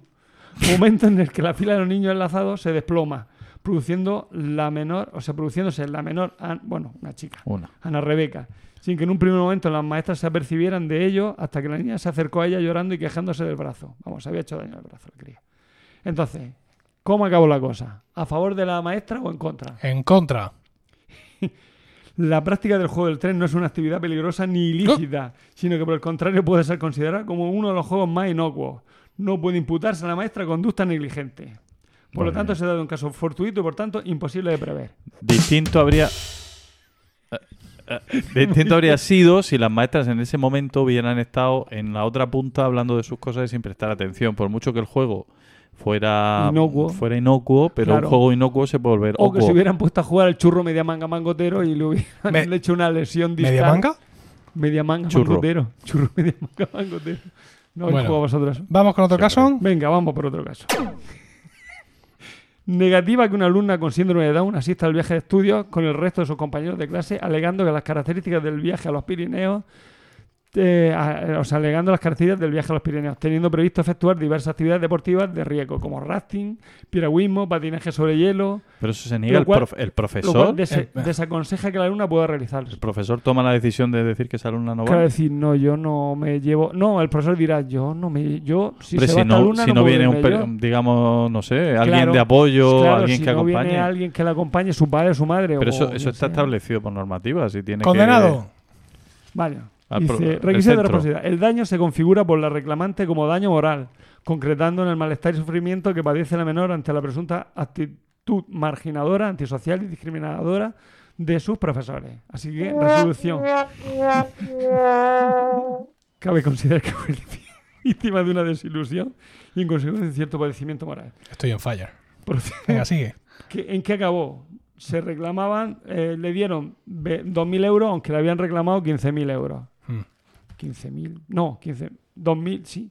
Mira, reclamaban 15 millones de pesetas, pero le dieron 2.000 euros. Se ve que la cosa se, Se alargó se- en se el alargó tiempo. en el tiempo. ¿Otro? Otro. Durante el desarrollo de la clase de educación física se realiza la actividad de salto, saltar el potro. La salta cabrilla.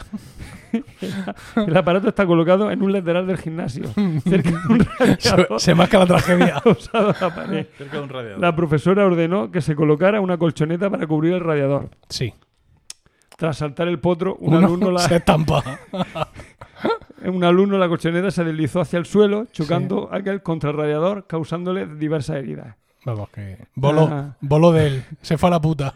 Culpable. Culpable. La profesora fue consciente del peligro que podía suponer el radiador en el momento de realizar el salto. Sí. Por eso ordenó que fuese cubierto. Pero Por lo que su falta de negligencia consistió en que no sujetó bien la colchoneta y no tomó las medidas necesarias para evitar la caída. Así que Y si se había caído con anterioridad, debió haber ordenado la paralización del ejercicio. Condenada a pagar 1.439.637 pesetas. Esos son 8.000 euros. Por no poner bien una colchoneta. Fíjate tú. Vaya tela. Eso es para que aprendáis. Seguimos. ¿alguno más? Sí, tengo uno, dos, dos más.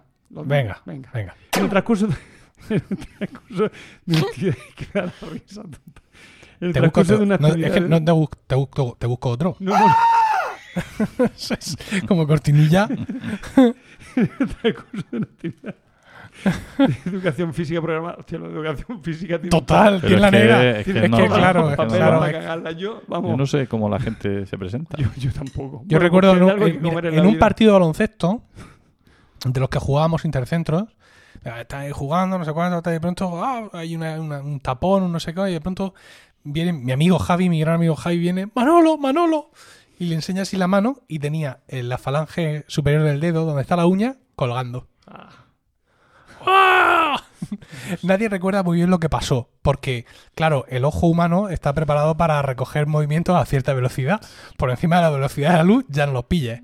Entonces Javier, uno de los profesores, lo enganchó, lo estampó contra sus dos caballos, es que es un coche que ya conocíamos. Todos los que alguna vez hemos tenido que ir de nuestro colegio a un hospital rápido con Javier, conocemos ese dos caballos y de lo que es capaz.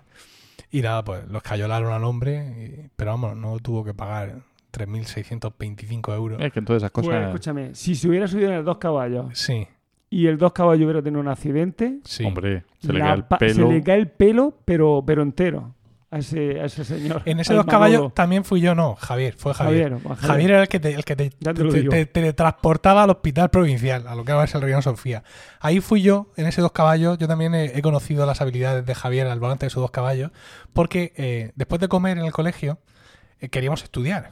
Ya ves tú, iríamos séptimo octavo, que teníamos física cuántica luego. Bueno, el caso es que eh, había eh, allí en el, en el recreo estaba había un banco de estos de mármol, de los que había en el colegio, pero mm, solo, solo la parte de arriba, solo el asiento, y ese, ese trozo de mármol gigante estaba en el suelo.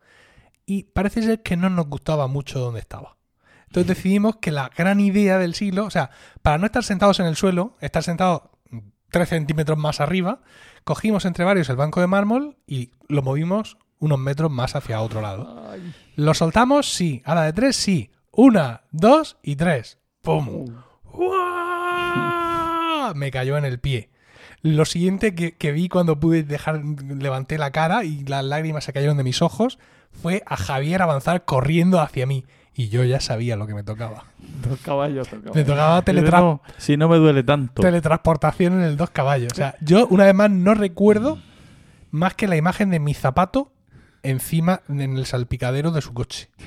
Solo, solo recuerdo eso, porque claro, el resto no lo podía. la el, La el velocidad, ojo mío, el- claro, se la- le formaba el se le espacio-tiempo. formaba efectivamente. eh, Perdíamos masa, to- todo eso lo que pasa en los viajes interestelares. Bueno, siguiente hecho.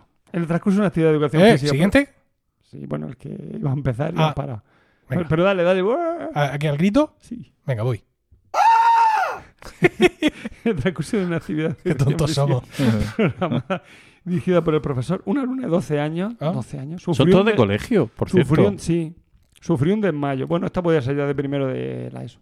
Sufrió un desmayo. El profesor cogió a la niña en brazos, la sentó en una silla y le, dio, le dijo a otra alumna que le vigilara mientras él seguía con la clase. Ante el empeoramiento de la menor, mandó un grupo de alumnos a buscar a la directora del centro, quien fue al gimnasio sin avisar a una ambulancia. Comprobar la gravedad del estado de la menor, decidió llamar a la ambulancia. La familia reclama responsabilidad patrimonial a la administración educativa, culpando al profesor por no haber atendido debidamente a la menor y al centro por no llamar a la ambulancia desde el primer momento, alegando que se le había que se hubiera podido evitar las graves secuelas que padece a raíz de dicho accidente. ¿Tú crees Pues eso se contradice un poco con lo que a mí me ha dicho mi centro. Y es que eh, Emilio, no sé si recordáis, mi hijo, pues no sé si tenía cuatro años y, y tuvo, le dio un subi- estaba aquí en casa, estaba malito, estaba con fiebre y de pronto le dio como mucha fiebre, un pico de fiebre muy alto Sí. y se me desmayó en los brazos. Puso los ojos en blanco, en fin, fatal. Llamé a urgencia, llamé al vecino de enfrente, el vecino de enfrente con el crío tumbado encima de la mesa de la cocina viendo a ver si respiraba. En fin, no se lo recomiendo a nadie. Y eh, nos dijeron que bueno, que efectivamente pasa en los niños pequeños, que algunos son muy sensibles a los estados febriles, y pues nos dejaron puestas unas instrucciones de lo que hay que hacer si le vuelve a pasar. Y esto, usted no se preocupe, señora, que esto con cinco años ya tiene la madurez eh, neuronal suficiente para que esto no le vuelva a pasar. ¿Vale? Pero Espero bueno. eso esté un año y medio tranquilamente. ¿Vale? Y luego, lo típico, lo hablas con la gente, ah, sí, eso también me le pasó a mi pequeño. Y es en plan, ¿y, nunca habéis hablado de ello? Es que de esa cosa no se habla. Se habla de lo hermosa que es la paternidad. Bueno, el caso es que teníamos que darle un chisme de esos y que estuviera en el colegio siempre. Era un, Un chisme que sí, un chisme. pues una medicina en un tubito Ah, que había que metérselo por el por el culete. ¿Vale? Claro, los profesores dijeron que no podían dar eso. Que no lo podían dar. Claro. Pero creo que llegaron a decir que si, incluso que si pasaba algo que ellos no podían llamar a la ambulancia. ¿Cómo que no podía llamar a la ambulancia? Hombre, yo creo que sí. pueden Le dije yo a mi mujer, es dile, denegación de auxilio. claro, dile de mi parte que si le pasa algo a mi hijo o a otro niño y no llaman a la ambulancia, eso no vuelven a ver la luz del sol. Pero no porque yo sea especialmente malvado, sino por mm, algo que tenemos y que se llama código penal. Bueno, ¿en qué acabó la cosa? Pues muy malamente, supongo. Es que hasta no, la directora ahí. No queda demostrada la relación de causalidad entre la pres- prestación de servicios eh, educativos con los hechos acontecidos que determinaron las secuelas de la menor. Oh, Nada de lo que en aquel momento se hubiera hecho pudiera haber mejorado la situación de esta, que nunca antes había sufrido ningún cuadro parecido, ni tampoco el centro podía prever o imaginar. De los síntomas iniciales de Lidia no se podía ver, no se podía, no se podía por el profesor de gimnasia sí. Suponer, eh, ni la extraer. educación del colegio, observar nada más que de lo que podía posteriormente, o sea, de lo que podía posteriormente ocurrir. No olvidemos que la existencia de un mareo mm, o malestar sin nada más no podía terminar al inicio que estuviéramos ante un trombo embolismo pulmonar Cojones. con graves consecuencias que hoy conocemos. Sentencia a solución. Bueno, iba a poner badapunching, pero sabiendo que a la cría le dio un trombo pulmonar, no me voy a estar quieto. No, pero de todas maneras yo creo que en eso también habrá un poco, está el- los jueces mm, los habrá más Sí. benevolentes, De- más duros. de todas formas, porque es que El problema es que nosotros, quiero decir, yo y tú, nosotros no somos médicos. Entonces, No, está claramente mareada, que pues no. mira a ver cómo evoluciona. Y si vieron que estaba peor, llamaron a la directora y la directora, entonces, viendo que estaba peor, entonces llamó a la ambulancia. Mira, Se tardó tiempo, pues sí, pero que podíamos imaginar que... Ojalá estuviera aquí mi mujer. Le hemos ofrecido, por cierto, a Nuria, nuestro quinto Beatle, mm, que ocupara el puesto de vacante de José Miguel. Sí. Y he hablado con ella, dice que es que no le daba tiempo a preparar un tema con la calidad que merecen nuestros oyentes. Pero que no obstante, que mm, va a trabajar en ello para que la próxima vez que le ofrezcamos la posibilidad, vamos. pues eh, com- como Superman se mete a una cabina eh, y se cambia y viene Estupendo. presta. Pero si estado... Y mi mujer tampoco está hoy aquí, que la habéis, eh, ya habéis-. Podría haber dicho ella Sí. lo que opina. al- no, es que mi mujer tiene unos recuerdos muy vivos de qué te pasaba en el cole, porque mi mujer fue al mismo colegio que yo. ¿Qué te pasaba en el cole cuando estabas malo? Los tres niveles de atención. ¿No? El que, el- el que te mandaban a tomarte una manzanilla. yo no lo recuerdo mal, pero mi hermana, mi mujer y otros antiguos alumnos recuerdan estar en el comedor absolutamente vacío y tú allí sentado en una mesa con una manzanilla a 8000 grados de temperatura. y luego ya tenías que estar muy mal para que te dieran una aspirina. Y había otro nivel más que yo nunca conocí. Mi instituto solo la tenemos unción, frío o calor. O sea, sí. Si el crío se encuentra mal del estómago y tal, tómate una tila o una manzanilla. Y luego Sí. es que es calor. Y luego está frío, que es cuando se da un golpe. Sí. Viene el crío propiamente a la sala de profesores y cuando me lo olvida me dice, ¿me das hielo? Y yo siempre le digo lo mismo, es que te voy a hacer un cubata. Yo te digo una cosa, luego... me por mira aquí- así como raro y... A ver, mm, te puede pasar algo y si te puede pillar en un momento que te pille despistado y un juez puede venir y meterte un paquete, sí. puede pasar. Pero normalmente, mm, estando en tu sitio, no No. vas a tener esos problemas. Y, y luego hay mm, que, que un crío se pone malo y hay que llevarlo, yo lo cojo en mi coche y lo llevo. Y Ya, luego ya que me... tengo un accidente... Sí, bueno, pues que me metan el paquete después. Tienes que llamar a la ambulancia Quiero decir, siempre. bueno, sí, sí se puede, pero que, ¿sabes? Que si está el centro de salud ahí al lado y la cosa Sí, está hombre, está fea, claro. A, a la hija de unos amigos míos, mm, una monitora de comedor le salvó la vida, así. Porque estaba el centro al lado, y se lo, centro mm, de salud al lado, y se la llevó en brazos a la cría porque le dio un, bueno, un- una, ¿cómo se llama esto? Una alergia que le causó una, un shock, un shock anafiláctico, anafiláctico, esa era la palabra. Bueno, Mira, a, unos papás que yo conozco, la niña le debuta en, en, en diabetes. Claro, con la habitual, la habitual angustia y todo este tema, sobre todo los primeros años, etcétera, tal, no sé cuántos. Y en- recibió de nuestro centro una respuesta muy tibia, más tibia de la que yo hubiera querido. En plan, no, nosotros no le podemos poner nada, nosotros solo podemos avisar, nosotros no le podemos tal. Pero luego, sin embargo, te dicen por detrás, hombre, no te preocupes, que a la niña no le va a pasar nada, ¿no? Pero oficialmente el centro no se puede responsabilidad de decir que sí le vamos a poner, que sí le vamos a poner esto y lo otro. no, en mi centro, en mi centro además hay, no sé si son tres o cuatro profesores diabéticos, Tu hijo está tirando cosas por ahí detrás. ¿sí? Voy a tirar una toalla y se ha marchado. Cuando ha visto que caía, se ha marchado corriendo. Como diciendo, Pero "Esto no- yo no la- he sido. eh, mi hijo está para los, que, lo- para los que no estáis aquí en el salón, que sois todos, Está en la eh, terraza. está en el balcón, ¿no? Sí, sí, al balcón. Y balcón. lleva ya un ratillo ahí en el bueno, balcón. eso no me importa, que le dé el aire me parece bien, pero eh, la- las cosas las están tirando a la calle, No, no, No, no, solamente no. al suelo. solamente al suelo. A Las cosas recién lavadas las está tirando al suelo. Bueno, voy a reñirle gravemente. Continúa, por favor, con el programa. Vale. Empiezo yo con mi sección. No, no, venga, no, no, que no. Que No, he que acabado iba- y tengo que contar luego mi experiencia. Que iba a contar, no, que iba a contar, ya que lo ha dicho Emilio, que a nosotros hace unos años, unos- una alumna diabética, eh, los padres nos pidieron, por favor, y firmando un escrito en el que nos dispensaban de cualquier responsabilidad, que si a la hija le daba el shock, cosa que ella iba a saber porque se controlaba continuamente, etcétera, etcétera, nos Le autorizaban plenamente a aplicarle la inyección de insulina y nos libraban de cualquier responsabilidad por tal. Eso está bien. Y sí, está muy Pero bien. aún así no- Está muy bien, pero. Y, así y- no. y bueno, y la mayoría dijimos, vale, si llega el caso se la pondremos. Pero ni siquiera eso Eh, no, te eso garantiza claro. que luego los padres digan, pero qué narices, esto tal, claro. y vayan a tribunales y te no, empapelen. no, eso está, está claro. Pues al final reaccionas en el momento, según sean más lanzados o menos, hay que intentar, siempre intentar que sean profesionales, evidentemente. Evidentemente. Bueno, Y, en fin. Vamos con el, la última. Rápido ha sido, Emilio. Bueno, ya estoy ¿no? aquí, eh, vengo de comportarme Se ha oído un guantazo. con la diligencia de un buen padre de familia. No, fíjate, ¿sabes lo que estaba haciendo el crío? Hablando con la vecina del balcón del lado. Ah, Y entonces dice, dice que no te conoce. Digo, no, no nos conocemos. Dice, le he dicho que tiene que venir a casa a conocernos a ti, a mamá, a mí, a Miguel, a Isabel. mi, hijo es que es puro amor.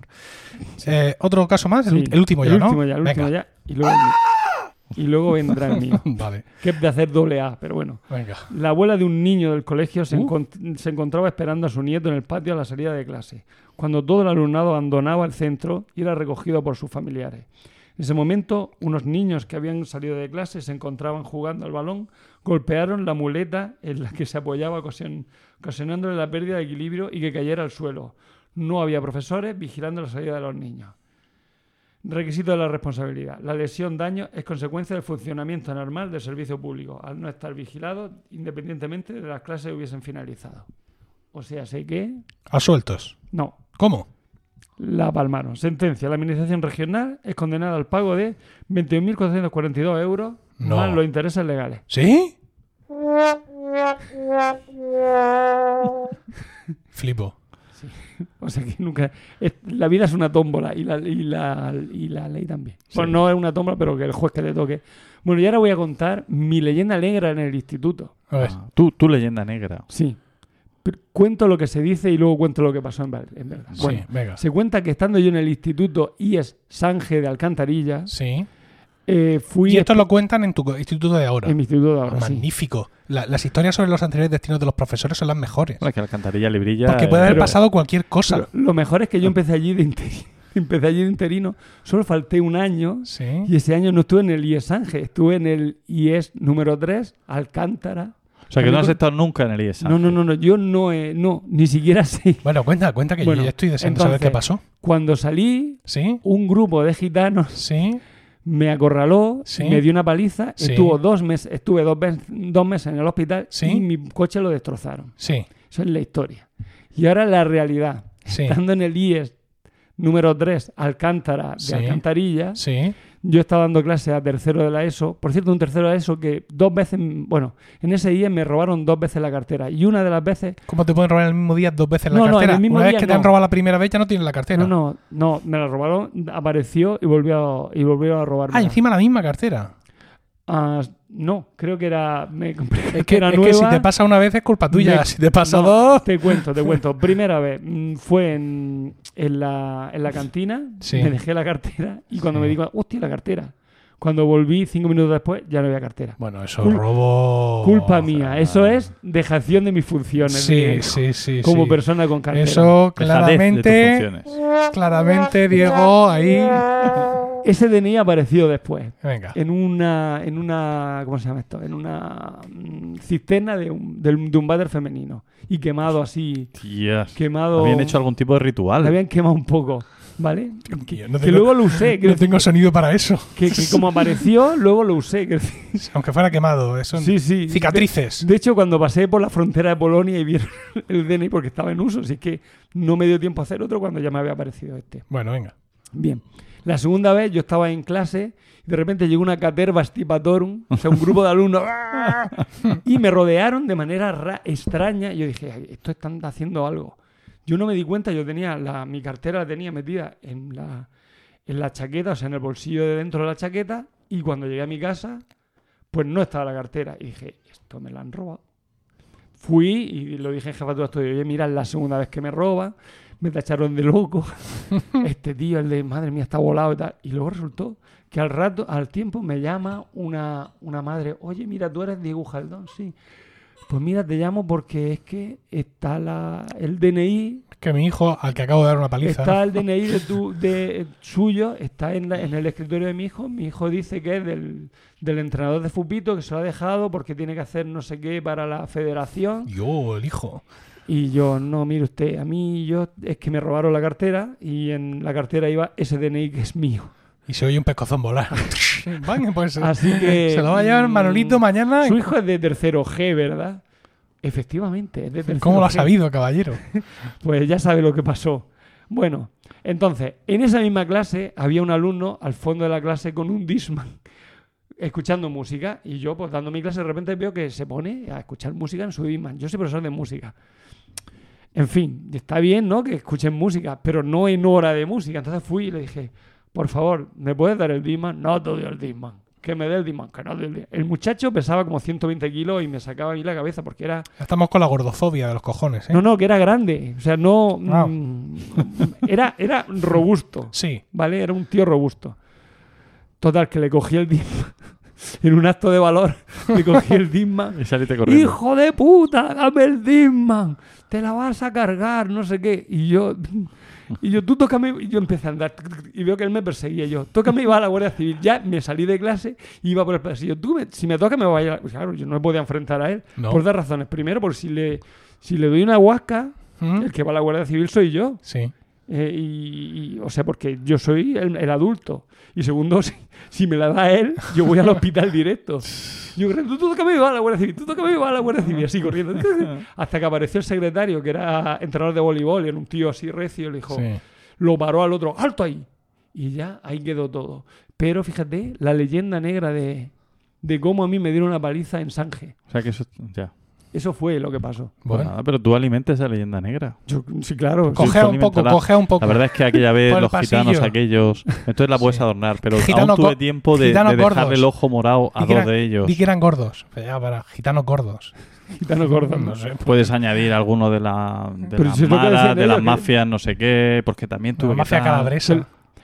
Lo más gracioso es que luego me llamó la, la madre del alumno y porque yo dije, mira, yo a este alumno yo no lo quiero, no lo quiero más en clase, a mí me da miedo. yo no quiero tener a este alumno en clase. O me cam- lo cambia el de clase o me cambia a mí, pero bueno, bueno, como, venga, vamos a dejarle un mes de suspensión y tal, y luego ya que venga y si se porta mal tú ya nos avisas. Y me llamó la madre diciendo, mire, es que le llamo, soy la madre de fulanito, y le llamo porque quiero que, no quiero que le tome usted manía a mi hijo. Y dije, mire usted, señora, si es que por mucha manía que le pueda tomar, tomar a su hijo no puedo hacer nada. Su hijo tiene un cero porque no hace nada en clase. ¿Qué puedo hacer? ¿Mirarlo mal? Porque otra cosa no puedo hacer. Si está ya suspenso, o sea, ¿qué manía le voy a tomar? Claro, si por lo menos estuviera ahí a pico del 5, igual podía decir Claro, lo decir, suspendo. pues te suspendo. Por intentar pegarme, ¿no? Por ejemplo. Claro, ejemplo. pero no. Y esa es la historia, Bueno, mi leyenda negra. pues nada. Buena, buena sección, buena sección. Paco, ¿Me toca? so- además solo quedas tú. Ya es está. decir, el programa bueno o malo ahora mismo está en tus manos. Eh, no, ya está en mis manos estropearlo porque hasta ahora es excelente. ¿Cuánto ¿Sí? tiempo tengo? Pues, pues todo lo que quieras. Llevamos, mira, llevamos, como estamos grabando en falso directo, te puedo decir que eh, no sé si cortaré lo de mi señora entrando a despedirse, pero vamos, llevamos en torno a la hora 20. Buah, entonces 40 minuticos aún, aún me puedo tirar, ¿no? Sí. Vale. Sí, yo pienso que sí, ¿vale? Venga, pues espera un segundo que busco tu melodía y te la pongo.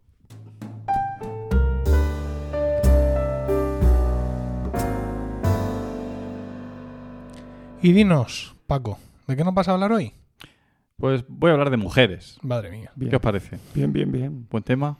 Buen tema, buen tema. Tema arriesgado, eh, por otra parte. ¿Acaso, Depende cómo lo trates. ¿Acaso repetido? Porque yo hablé también de mujeres en nuestro anterior capítulo. Y yo en De- este a punto estuve ¿De cuántas? mujeres. ¿De ¿Pero cuántas ¿Por qué, mujeres hablamos, hay? por qué hablamos tanto de mujeres? Siempre estamos hablando de mujeres. Sí. Porque Entonces, hay que sí. poner a la mujer en, En su en- sitio. en escena, ¿no? En escena. en Ah, hay, que escena. hay que Hay que romper Sí. el techo de cristal. visibilizarla. visibilizarla. Paco, visibilizarla. Paco, empieza tu sección, por favor. Es que no va a mejorar. No va a mejorar la cosa. Bueno. Ah, las mujeres. Bueno, aprovechando que no está José Miguel aquí, eh, que le mando un abrazo nuevamente. José, sígueme en Twitter, por favor. Eh, bien, ¿Sabes, pues, sabes que no oye los capítulos en los que él no sale?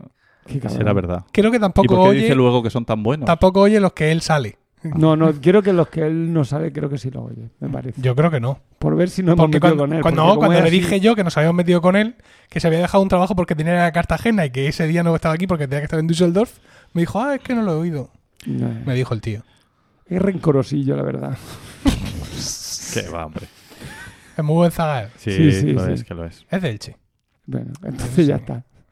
Pues Venga. que pensando, pensando un poco en, en mi amigo Diego, ¿no? Oh. eh, que, me, que a veces me recrimina que, que cojo temas que no están a la altura de las circunstancias. Es verdad, si me la- Yo he dicho tú, de- eso. tú de lo que tienes que hablar es de esto y de esto y de aquello. Dios, Claro, José. porque como yo no puedo Eh. hablar porque está él delante, pues quiero que hable Pero él. tú puedes hablar de lo que tú Pero quieras. tú sabes bueno. muchísimo más que yo de eso. Bah, no, que va, tú, tú. No, tú. Bueno, ¿qué digo? Parece un duelo de folclóricas. ¿Qué digo? Que voy a hablar hoy de un tema que es mm, un poco historia, un poco mitología, un poco literatura, un poco de todo, ¿no? Puede ser un poco plomo, quizá también, No, pero voy a no, intentar que no. no sea así, con, No, insertando algunos de esos recitados vibrantes que me caracterizan. Ay, Voy a, voy a buscarme, voy a buscarme las músicas de fondo. Prepárate.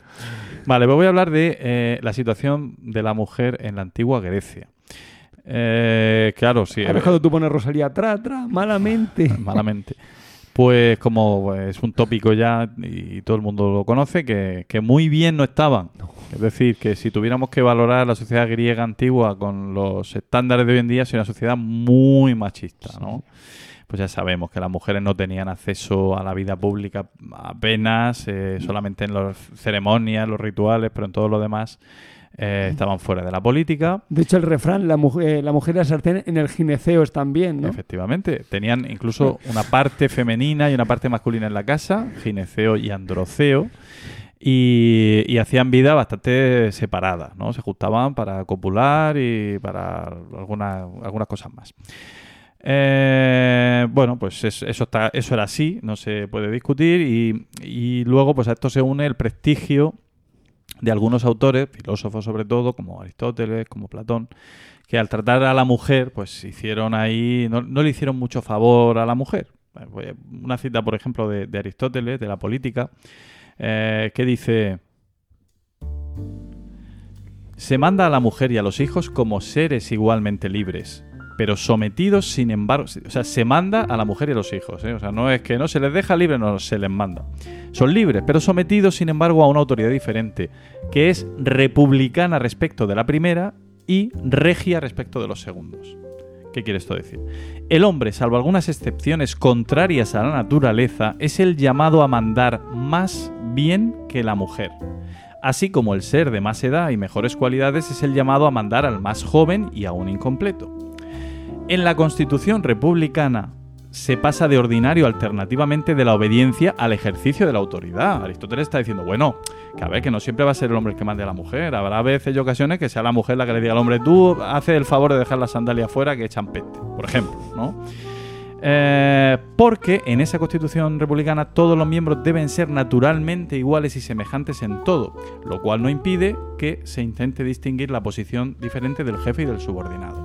Básicamente, para Aristóteles la mujer está subordinada al hombre porque sus condiciones naturales, por naturaleza, son peores. Y esto es un tópico que está en toda la literatura griega. La mujer eh, está subordinada al hombre eh, porque mm, sus características de carácter son inferiores. Es decir, es más inestable eh, en cuanto al carácter, tiene menos fuerza física, evidentemente, eh, se desequilibra con más facilidad y todo eso hace que, que para liderar cosas, pues como que no valga tanto. Esa es la idea básica. Eh, bueno, pues toda esta idea que, que circuló durante toda la historia de Grecia está plasmada en, algunos, en algunas obras literarias que son realmente cáusticas, como es el caso del Jambo de Semónides. Semónides era un señor que debe haber sido el, perfecto misógino, el primer, no sé si el primero, seguramente no, pero uno de los más perfectos que ha habido. Escribió un Jambo en el que describe los distintos tipos de mujer. Hay como 12 o 13 tipos de mujer, según él, las compara eh, preferentemente con animales. Eh, he seleccionado algunas mujeres. Eh, dice de una. A otra la hizo Dios de la perversa zorra. Una mujer que lo sabe todo. No se le escapa inadvertido nada de lo malo ni de lo bueno. De las mismas cosas, muchas veces dice que una es mala y otras que es buena. Tiene un humor diverso en cada caso. Otra vino del mar. Esta presenta dos aspectos. Un día ríe y está radiante de gozo. Cualquiera que de fuera que la ve en su hogar la elogia. No hay otra mujer más agradable que esta ni más hermosa en toda la tierra. Y al otro día está insoportable y no deja que la vean ni que se acerque nadie, sino que está enloquecida e inabordable entonces como una perra con cachorros. A otra la sacaron de la abeja. Afortunado quien la tiene pues es la única a la que no le alcanza el reproche, y en sus manos florece y aumenta la hacienda. Querida envejece junto a su amante esposo y cría una familia hermosa y renombrada, y se hace muy ilustre entre todas las mujeres y en torno suyo se derrama una gracia divina, y no le gusta sentarse con otras mujeres cuando se cuentan historias de amoríos. Tales son las mejores y más prudentes mujeres que Zeus a los hombres depara. Y, ah, bueno, además de este, de este ataque, digamos, mm, claramente misógino, como decía, eh, eh, en la literatura, en las grandes obras de la literatura eh, clásica griega, pues ha quedado huellas de ese, de ese comportamiento. Para los hombres eran como un misterio y, y- a lo mejor un poco lo siguen siendo. No sé si eso es un tópico o, o estamos ahí, pero, pero digamos que les atribuían comportamientos que para ellos no tenían explicación. Una, un eh, tópico es el de las vacantes. Sabéis que las vacantes son las adoradoras, sacer- bueno, sacerdotisas, adoradoras del dios Baco, que supuestamente en- hacen orgías, se emborrachan y, y a partir de ese momento comienzan a ser seres destructivos y perversos. Que se ¿no? lo digan Orfeo, ¿no? Que se lo digan a Orfeo, por ejemplo. Eh, o que se lo digan a Penteo. ¿no? El argumento de la, de la tragedia de Eurípides, Las Vacantes, es que Penteo, rey de Tebas, se niega a aceptar a Dioniso, el dios, que viene, que viene mm, digamos, esperando ser reconocido como tal dios, porque Dioniso, al ser hijo de mujer mortal, no tenía esa categoría. Le Entonces- tienen que convalidar. Exactamente, esto. se va a hacer, lo hace muy bien porque se va a hacer un máster por Asia y allí Ah. consigue reunir un grupo de, seres, unas cuantas mujeres, unas cuantas bestias salvajes Sí. y vuelve ya con su tíaso, que es el séquito que lo acompaña. Ah, se planta mira. allí delante de Penteo y le dice, hola Penteo, yo soy Dioniso y he venido a que me rindas pleitesía como Dios. Y dice Penteo, pues no, va a ser que no, porque tú ni eres Dios ni aquí tienes ninguna autoridad. ¿Qué pasa entonces? Eh, bueno, no sé, a lo mejor es un spoiler lo que voy a decir. Bueno, Pero- como, como ocurrió, ya sabes, nunca. No, pero a lo pues- mejor hace una serie luego y la gente me critica. Ve, Vale.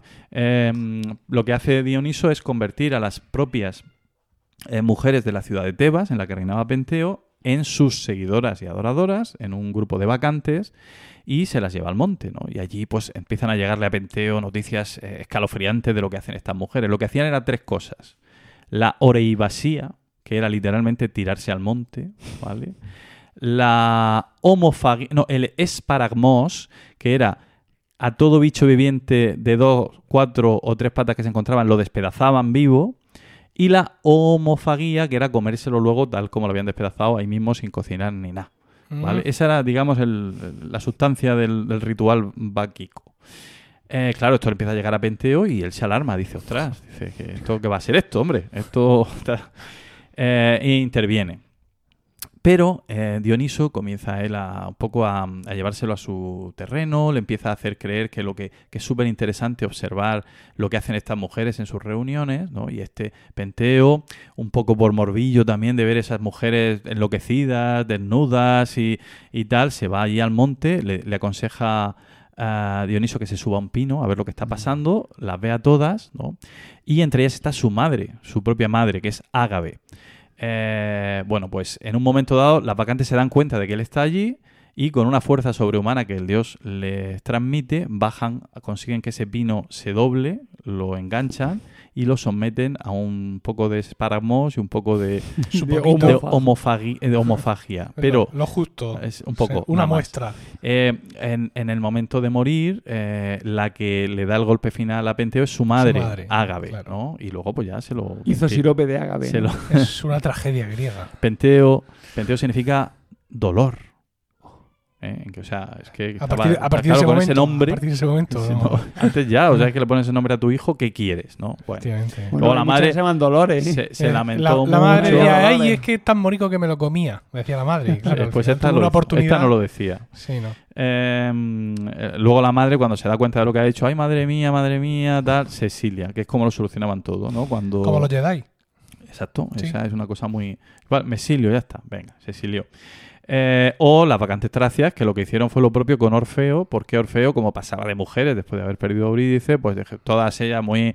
una especie de poco de picada, ¿no? Porque es que te pasa de nosotras, sí, pues va a ver, se lo partieron en trozos, lo arrojaron al río, a- al río Ebro, me parece que era, Ebro sin, eh, con H, Con que H. es un río de Tracia. Bien, pues estas, por ejemplo, son eh, nos dan una idea de esa, de, ese conce- de esa concepción de lo, de lo irracional, de lo desmesurado que tenían sobre las mujeres. Algo parecido el mito de las Amazonas, como sabéis, un pueblo de mujeres guerreras que vivían allá en la lejana Escitia, en, la- en el Cáucaso, por ahí, y em, que se supone que se llamaban así porque, bueno, ellas eran mujeres guerreras, vivían sin hombres, solamente buscaban hombres para reproducirse y luego mataban a todos los hijos varones y se quedaban con las mujeres. Eh, y supuestamente para poder manejar mejor el arco, pues se amputaban un pecho, de donde provendría la explicación del, del nombre Amatson, que quiere decir sin pecho. Aunque eso parece ser que es un cuento, porque la etimología sería otra distinta del iranio, no sé cómo, de mm, guerreras sagradas o algo así. Intentemos entonces que el famoso portal online de venta de productos es sin Am- pecho, ¿no? Es, un portal sin pecho. Sin pecho, claro, sin pecho. Sin pecho. ¿eh? ¿Sería un, un portal de venta y de productos, una plataforma en contra de la estancia materna, podemos decir? Porque esto Sí. podría, podría cambiar las costumbres de mi casa radicalmente. Yo creo que hay que abolir, o sea, hay que ir contra, contra Amazon por esa razón. por Quiero decir, es que me puedo encontrar pecho- to- todas mis, todos mis altavoces en una bolsa colgar en la puerta para bajar a reciclar. Como Pues habrá que decirle que se cambie. ¿Cuál es el símbolo de Amazon, por cierto? Pues es una un- sonrisa sí, una flecha, una sonrisa que Una está ahí. sonrisa y una sí. flecha. ¿No será, le- ¿No será la curva de la sonrisa en realidad un pecho? No, ¿No lo has esto, esto lo explicó el hombrecico ese, el Mm. Jeff Bezos, explicó por qué le había puesto Amazon. Y es una cuestión, es una cuestión un poco antigua, y es por estar arriba en los listados alfabéticos. Bien, bien, bien pensado. Qué romántico. Sí, bien traído, Jeff Bezos. Mira que ha acabado siendo hombre Claro, más él, él lo del sabe mundo. porque como empieza por la B, estaba siempre en los primeros de la lista ahí en, la- en el cole. Sí. Yo que soy U, pues soy de los últimos. Yo que soy C, de Pues los de los primeros. No, siempre a partir del 5. Que es como. Sí, pero no. Ni bocata gua- de grasa ni merienda escasa. Sí, sin embargo, ignoro por qué, por ejemplo, mi hijo Emilio es el 2, ahora mismo. Yo esto, eh, estoy Pues- orgulloso, le he dicho, hijo, nunca un K no se vio en posiciones tan Bueno, preeminentes. no, no sé, es que tampoco hay tantos con A y con B. Tampoco No mi hijo pequeño ha ganado, es el último. Ha ganado a todos los zapatas y viudes y valeros de la- del mundo. Sí. No, a los zapatas no creo. Claro, por Si eso, está- porque no hay ninguno. No, en no han Ah, logrado. ninguno, vale. Pero en tu caso habría cinco, pero serían cuatro canos. No, hubiera por delante. no, yo estaba en el cole en Murcia. Ah, bien. Avellanes, Se me acaban los malditos argumentos. avellanes. Dios, los avellanes. No ni ver. Bueno. ¿Qué digo? Que también las mujeres... Baró, Sí, sí. Los sí. Baró, los... Baró, insignia familia de Baró. profesores de instituto, Baró Bo. de profesores de conservatorio, Baró. perdón. Pilar, Pilar directores. Baró, ¿por qué no decirlo? Si me estás escuchando. Pilar Baró. Una compañera que es muy agradable, pero yo siempre. El número dos era siempre. Pilar Baró. Que tiene. Los avenza, los avellanes. Sí, sí. Qué curioso qué rencores haces de pequeño, ¿eh? Sí. Porque ¿por qué me tendrían que caer ahí mal los avenzas? Que no sé por qué, eh, con su estúpido número uno de clase, ¿eh? Que Siempre. mejor que los demás, ¿eh? Avenza del capullo. Oh, perdona, perdona, es que no, este Tienes que superarlo, Emilio. Sí, lo sé, lo sé, lo sé. Estoy, estoy, estoy invirtiendo tiempo en esto, ¿eh? Pero es difícil a veces, Paco. Bueno, ánimo. Gracias. Las mujeres del Lem- si os parece bien, vamos, Sí, las mujeres sí. de Lemnos eh, estaban malditas por Afrodita. Afrodita, que ahí donde la ves, también. Tenía el en número uno en la clase, Afrodita. No podía ser Venus, tenía que ser Afrodita. Y resulta que tenían descuidados sus santuarios, las mujeres de Lemnos. Entonces las maldijo. ¿Cómo las maldijo? Pues le- las, le- una plaga de halitosis. Entonces ningún hombre se acercaba a ellas, Claro. lógicamente. Evidentemente. Dice, Mastica hierbabuena. Eh, de manera que los, los hombres comenzaron a tener relaciones con las esclavas, ¿vale? Y entonces las mujeres de Lemnos lo que hicieron es matar a todos los varones. ¿no? Pensé que la mataba a todas las esclavas. Eh, Y hubiera sido más efectivo. Sol- eh, perdonaron nada más que al padre de la reina, pero luego echaron a la reina por tráfico de influencias y, y prevaricación. Eh, en fin, había así colectivos y ¿Qué leyendas de este qué tipo. sección más rara estás haciendo, Paco? Nos cuentas una cosa muy rara. Eh, había, ya digo, este tipo de, de colectivos femeninos por ahí, eh, repartidos por el mundo mítico. Pero hay algunas personalidades concretas que, que nos dicen mucho de, este, mm, de esta imagen de la mujer, ¿no? de las cualidades negativas. Porque otro día, si, si, si me permitís, me gustaría hablar de, la- de las mujeres que se que presentan como, eh, como modelos positivos o, o como modelos que hoy en día podríamos considerar avanzados o, Las o abejas, imitar. vamos. ¿Las qué? Las abejas de. Las grupo. abejas de Semónides. Hera, empezando por la diosa Hera, la mujer de Zeus, que diosa del matrimonio, supuestamente, y en la cual pues siempre está, eh, en fin, con problemas de celos, por las Hombre. infidelidades de su esposo, etcétera. Y hay eh, una imagen en la Ilíada, en el final del libro primero de la Ilíada, del canto primero, en la que tiene una discusión Zeus y ella. ¿eh? Porque Zeus ha tenido una conversación, digamos, a escondidas con la madre de Aquiles, para aquello de que le ayude en la guerra y tal, y ella lo ha visto de reojo. ¿no? Y cuando la conversación termina, pues Hera se acerca y le echa en cara esa, e- e- esos trapicheos que se lleva, porque ella nunca sabe cuando habla con una mujer mm, de qué va el tema. Y le dice, ¿cuál de las deidades, oh doloso, ha conversado contigo? Siempre te es grato cuando estás Eh, lejos que no te de he mí. puesto la música. Perdón. Espera, que voy. Va. Es que esta música es poco colérica. ¿A ti es algo un poco más...? A ver. Bien, Ibar. soy. Ah, no, a mí es que me gusta tu voz con, el, con este música Ah, de bueno, fondo. Venga, vale. te la pongo igual. Venga. Pues eso. ¿Cuál de las deidades, oh doloso, ha conversado contigo? Siempre te es grato cuando estás lejos de mí pensar y resolver algo clandestinamente, y jamás te has dignado decirme una sola palabra de lo que, de lo que acuerdas. Le contestó Júpiter, que amontona las nubes. Ah, desdichada, siempre sospechas y de ti no me oculto. Nada podrás conseguir sino alejarte de mi corazón, lo cual todavía te será más duro. Si es cierto lo que sospechas, así debe de serme grato. Pero siéntate en silencio, obedece mis palabras, no sea que no te valgan cuantos dioses hay en el Olimpo. Si acercándome te pongo encima las invictas manos. Amenaza en todas las reglas. Eso no se lo dice a mi mujer. Le calce una hostia que, que lo viste de torero al Júpiter este. Ah, bueno, em, además de los celos que siempre exhibe Hera, también es mm, astuta, en el sentido de que cuando puede engañar a su marido, lo lleva a hacer lo que quiere, lo manipula, ¿no? Hay una escena también en la Ilíada en la que ella, para alejarlo del campo de batalla y que no ayude a los, a los troyanos, lo que hace es llevárselo al huerto. ¿no? Y entonces, aprovechando el momento que están ahí haciendo el amor y que él se queda dormido después del acto, pues ahí entonces todos los partidarios de Hera intervienen en la guerra a favor, venga, ahora, ahora, rápido. tal. Dale, dale. Claro, cuando él se despierta coge un cabreo del 15, pero bueno, esto era así. Eh, otro personaje que refleja una de estas de estos prototipos femeninos conocidos por todos es Medea. Uy. ¿Qué sabemos de Medea? Algo sabremos de Medea. Sí, ¿no? sí. Era, esa era maga de, de la. Era, era Era- la del bellocino, ¿no? Era la maga de la Colquide, actual, Eh, actual. Georgia, ¿no? que es donde estaba el bellocino colgado, que ayudó a, a Jasón a salvar el bellocino. Toma. Y a la vuelta, pues claro, eso fue como un poco, ya se enamoró de él, ¿no? Y le dice, mira, yo te voy a ayudar, pero ¿Qué? me tienes que llevar contigo porque aquí no me va... ¿Del vellocino o de Jasón? Se enamoró. Se enamoró No, de Jasón. Vale. El vellocino es que Vellocino era era- un- una piel de cabra. Ya, era- sí, era no, sí, poco- pero es poco que enamorable. yo Nunca qué sé. sabe, nunca se sabe. sí. ¿Sabes? Los que hacían, las que hacían colores. bofagia y, y la otra que se come su hijo y por todo hacer Cecilia, pues Sí, también puede ser, sí. Había, la verdad es que sí, eh, hablaremos de Pasífae, ¿no? La que tuvo la... Bueno, luego... Calígula nombró senador a su caballo. A Pasifa Cónsul, no la conozco. Cónsul. Mm, ¿Qué Ah. más? Sí. ¿Pasífae no la conoce? No, esa no. Pues Pasífae fue la que eh, se enamoró de un toro. Y Mm. como tenía problemas para tener relaciones con normalidad, le, pi- le pidió al arquitecto real, que era Dédalo, que le hiciera un ah, armazón. yo pensaba que había sido Ariadna la que. No, Ariana se enamoró de Teseo, De que era el que fue a matar al... al- Ah, vale, vale. Entonces, eh, le hacen un armazón, ella se mete dentro y, y copula con el toro y queda embarazada y ahí nace el Minotauro. Mm. Vale. Señor de la cama. Eh, pero esto es por culpa del marido. O sea, siempre es culpa del marido. Era culpa del marido Minos porque le había pedido a Poseidón que le enviara un toro hermoso para sacrificárselo y luego cuando vio el toro no se lo quiso sacrificar. A ver, culpa del marido puede ser que tú vas una noche y es que este toro está como le da la gana y te lo cepillas. Pero cuando ya encargas que te hagan un armazón para que te monte bien, ya no es culpa del marido. Ya es que a ti te va mucho el Eh, tema. El marido, porque si tú ofendes a los dioses, mm, luego mm, atente a las consecuencias. Claro. ¿eh? Madre mía. Esto es un poco como lo que decíamos del tribunal ese de, ¿sabes? bueno, pues Medea, Medea, algo parecido, era una maga y, y ayudó a Jasón a, con- a conseguir el vellocino. Eh, pero con el compromiso de, eh, de- de que la llevara con ella a su tierra, a Grecia, eh, y la convirtiera en su esposa.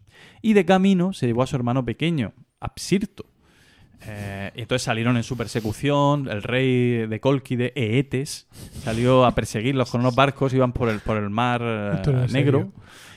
Y, La antigua Grecia no es seria. y, cuando se, y cuando se acercaba ya Eetes con sus naves y los iba a hundir, entonces lo que hizo Medea, que era de, era de buen fondo, lo que hizo fue cortar a su hermano pequeño en trocitos e ir arrojándolo al mar para que se entretuvieran en recoger los trozos y así ellos pudieran escapar. ¿Y por qué iban a querer recoger los trozos? Hombre, porque es un sacrilegio tremendo a tu, No a tu propio niet- hijo, porque era hijo de Etes, dejarlo ahí flotando en el mar. Lo primero es pararse y A recoger los sepultar a los trozos. muertos. Claro. Claro.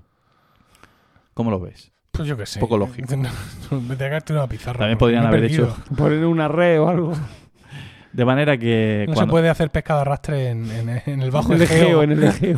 en el Mar Negro. Total, que bueno, de hecho la ciudad de, de Tomi, ¿te suena? ¿O suena? No. la ciudad de No. Tomi hoy es Constanza, ¿vale? Ah. En Rumanía. Y, y significa trocitos, porque se supone que ahí es donde llegó No, la... por favor. Basta. Qué bonito, sí, sí, Basta, basta, porque, porque, basta, porque ahí fue donde llegaron los últimos trocitos del muchacho. Claro, por algo de eso sí. Ah. Total, que llegan a, llegan a la... Esto es que esta mujer lo llevaba también siempre. Donde metía la mano había problemas, ¿no? Sí, Hizo varias, pero voy a, a ir a la buena. La buena es cuando llegan, se casan, tal, viven felices unos cuantos días. Y entonces resulta que a Jasón le sale una propuesta eh, mejor, Para ser De adjunto del, del director regional de ventas. o- de casarse mejor. Ah. Porque esta al final era una bruja, era extranjera y... Uy, y- lo y extranjera daba- sobre todo lo peor. No estaría gorda, porque entonces ya... además, daba un poco bigotazo prestigio. tremendo. daba poco prestigio. De manera que él mm, se fue a casar con la hija del rey de Corinto. Hombre, eso está muy Hombre, bien visto. otra Eso viste, un, montón. Y ella le dijo que vale, que sin problema, que ella no era celosa. Que, ¿Qué hizo entonces? ¿Qué hizo? Pues mató a los dos hijos que tenían en común, los mató para, para, digamos, como vengarse un poco. Pero Dijo, ahora voy a matar a los hijos. Pero a sus hijos de a ella. sus propios hijos de De ella ellos. los mató. Sí. Y se fugó. Porque tampoco Se tenía exilió, mucho... se exilió con la madre "Me da de- mucha pena, me exilio. Algo así, sí. Sí. Eh, bueno, pues eh, esta Medea, que evidentemente parece un, un modelo de, de maldad, de, mujer, de, de todas las virtudes negativas que pudieran concentrar en una mujer. Sin embargo, en la obra de Eurípides eh, es un personaje mm, muy, eh, muy ambivalente, ¿no? Por un lado tiene ese punto de, de odio, de celo, de sí, mejor dicho. Eh, y por otro lado, Eurípides la deja, eh, digamos que expone su situación y su- sus dificultades de una manera muy clara. Vamos a ver, lo que dice en la obra de Eurípides, Medea es lo siguiente. De todas las criaturas que tienen mente y alma, no hay especie más mísera que la de las mujeres. Primero han de acopiar dinero con que compren un marido, que en amo se torne de sus cuerpos, lo cual es ya la cosa más dolorosa que hay. Y en ello es importante el hecho de que sea buena o mala la compra, porque el divorcio no es honroso ni para las mujeres, ni tampoco el, rehu- el rehuir al cónyuge. Así que llega una a nuevas leyes y usos y tiene que trocarse en adivina, pues no aprendió nada de soltera sobre cómo comportarse con su esposo. Y después de tantos esfuerzos, si el hombre se aviene y no protesta contra el yugo matrimonial, esa es una vida envidiable. Pero si no ocurre tal, morirse vale más. El varón, si se aburre de estar con la familia en la calle, al hastío de su humor pone fin. Nosotras nadie más a quien mirar tenemos. Y dicen que vivimos en casa una existencia segura mientras ellos con la lanza combaten, pero sin razón. Tres veces formar con el escudo preferiría yo antes que parir una sola. Entonces, aquí Medea se reivindica, es un discurso muy feminista. Muy bien, Eurípides. ¿verdad? Pues Eurípides en su tiempo lo criticaban por mm, que las mujeres parece ser que estaban muy disconformes con cómo las retrataba en sus obras. Eso es lo que dice Aristófanes, por lo menos. Bueno, hay algunos modelos más, ¿no? Eh, A ver, no, yo- no llegan a la perfección de Medea. Sí, Mm, yo, yo creo que mm, por las circunstancias socioculturales en las que nos encontramos en este momento de grabar esto, que es finales de mayo, como ya hemos dicho, de 2019, creo que no podemos evitar, creo que, que no debemos evitar la aplicación de todo esto que estás contando, de los modelos, etcétera, toda esta, toda esta, digamos, misoginia ilustrada por parte de los griegos, no podemos evitar referirnos al caso más reciente que nos han puesto delante, pues, el entretenimiento, la fantasía, la literatura, que es Juego de Tronos. Entonces, eh, si no habéis visto, en el momento de escuchar esto, no habéis visto los dos últimos capítulos de la octava temporada, pues os sugiero que dejéis aquí el podcast. ¿Por Mm, pero, mm, ¿Tú, ¿por lo- qué? tú lo has visto? Yo sí, pero Pues que yo- no. que- que- Pero, que hombre, no, no, no, no. Que no, no, no, vas a no. cortar y te ponerte a contar spoilers. No, no, no. Que, que lo vean. ¿Qué? Bueno, venga, sí, cuenta, cuenta. venga. Que si no habéis visto los dos últimos lo dejen, capítulos, ¿no? que lo dejéis aquí porque vamos a hablar, tú los has visto. Yo he visto el penúltimo y el último más o menos, sí. Oh, ¿Cómo que el último más o menos? Más o menos. Si es que a mí Juego de Tronos, te lo digo de verdad, me, me cansa un Bueno, poco. pero has visto el penúltimo. Sí. El penúltimo es el que nos interesa principalmente, ¿vale? Eh, unos segunditos de melodía y vamos con el spoiler y con a- atacar, digamos, a la continuación de todo esto que dice Paco.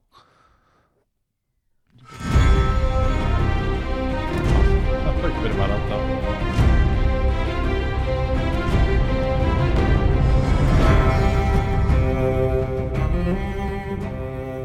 Bueno, el caso es que en, en este penúltimo capítulo de la octava temporada de Juego de Tronos eh, vemos lo que le ocurre a Daenerys Targaryen, ¿no? Y es que en un momento dado, digamos que, eh, por así decirlo, se vuelve loca y aunque las tropas contrarias ya se habían rendido, aún así decide, dragón en ristre, quemar a todo desembarco del rey. Niños, mujeres, la todo entero, ¿no? Dracarys, vamos. Efectivamente. Entonces se ha armado un gran revuelo. Ya sabemos que vivimos en una época muy tontita donde todo el mundo se ofende y, y pone en liza valores que son nuestros para justificar cosas que, hicieron, que hizo la gente en 1415. Pero dado que esto es una obra de ficción, ha habido mucha gente pues que ha querido decir que bueno que, que esto es como muy machista, como muy aplicable eh, seguramente a todo lo, a, a lo primero que has, has mencionado de cómo veían los griegos a las mujeres. Una mujer poderosa como eh, Daenerys y al final la pintan de loca. Esto es una solución machista, no sé cuántos, fíjate, porque no sé cuántos, para esta parte y para la otra. Más allá, insisto, de que sea una, un personaje de, de ficción, ¿no? Ah, y más allá de que te guste más o menos cómo acaba la serie, no es solo esto, sino en general, ha habido gente que desde un punto de vista, digamos, un poco mm, un poco más frío, ¿no? No sin meterse. Es que yo quería que al final el bueno ganara. Y ni nada de eso. Han dicho que ha sido como un giro un poco mm, de, con siguiendo eh, esos patrones que tú. Es que lo has dicho al principio, la mujer es inestable, la mujer no está destinada a mandar, ¿no? Que era como los griegos las veían. Y mucha gente dice que eh, se ha aplicado ese patrón, así de libro de manual, sobre Daenerys Targaryen, mm, volviendo a la loca. Así por real decreto, por así decirlo. Sin tener en cuenta, de punto de vista, la trayectoria del personaje. Porque no es la primera vez que Daenerys Targaryen quema a mucha gente por estar en desacuerdo con, con ellos. Lo que pasa es que, claro, como ahora los que quema son inocentes a nuestros ojos de espectadores, pues nos duele más. O nos duele por primera vez.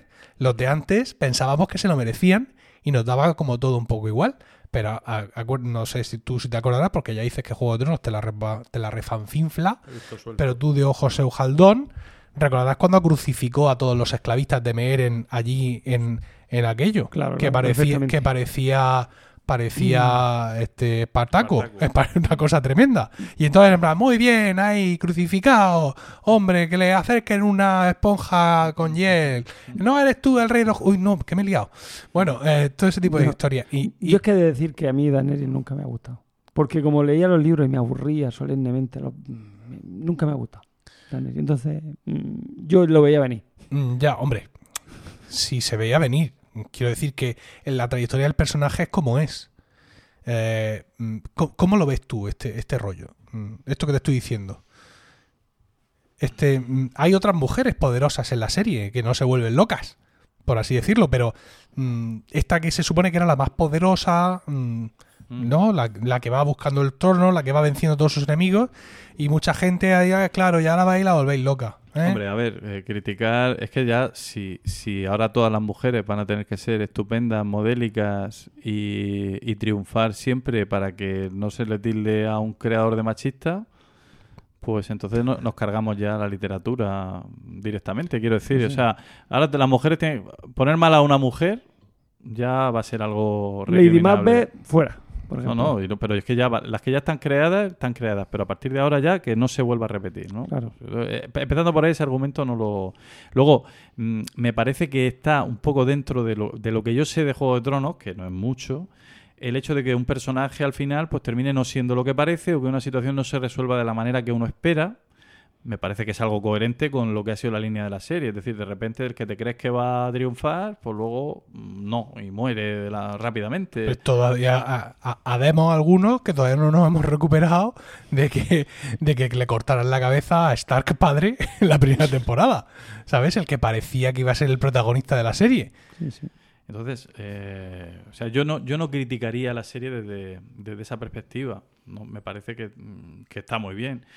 La criticaría por otras cosas, pero que no vienen tampoco mucho al caso. Pero que, que ahí, o sea, es que para mí cualquier crítica que empiece así, yo mm, cuando empezamos ya con a, mezclar cosas, cuando a Woody Allen ya no hay nadie que le produzca una película porque le han echado encima eh, todo el tema ese del Me Too y demás, y- entonces yo ya es que pierdo la objetividad. Entonces, se ha vuelto mala, bueno, y ha matado, muy bien. Cuando eh, Anakin se vuelve malo y se convierte en Darth Vader, pues tampoco se escandaliza nadie. ¿Qué pasa? Las mujeres no se pueden volver malas. No, hombre, lo que pasa es que ya sabíamos que él era malo. Anakin, lo, Anakin ya lo conocimos malo. Entonces, pues claro, pues luego lo conoces de pequeñico, luego adolescente insufrible y Tienes tal. ilusiones. Y dices tú, ay, fíjate, con lo, con lo lo bonito bonito que que era. con lo bonito Pues que sí, era. pero yo creo que la, que la diferencia es que los hombres valemos para ser muy buenos y también valemos para ser muy malos. Pues las mujeres igual, ¿por qué no? Claro. Bueno, no sé, es una... Ya digo, vosotros conocéis mejor la serie. sí. Yo, de hecho, mi personaje preferido de los libros y de la serie es una mujer, es Aria. A mí me encanta. Porque no era coñazo la parte en la que se va allí a, a- abajo, al Era- sur, a aprender. Pues a era ser- coñazo, sí. Pero coñazo inmenso. O sea, pero se lo y- aguanté. Y, yo pensé, bueno, eh, he sufrido como un perro leyéndome esto en el libro, pero ahora en la serie, como aquí va más rápido, esto va a ser ágil y felino. No, no. No. Oiga, no. Fue igualmente coñazo. Pero bueno. ¿Algo más, Paco? No. de yo- tu sección? No, ya por mi parte, con lo que he ¿Ya dicho, está? yo creo que nos hacemos. Sí, al final iba a poner uno o dos ejemplos más, pero. Desear una feliz Navidad, ¿no? Eh, por supuesto, que votéis, que hayáis votado mm, el día 26 con mucho, con mu- mucha conciencia y mucha reflexión y que sea lo mejor. Yo también. es que no quiero decir nada, pero me decís algo, que da rojo, rojo.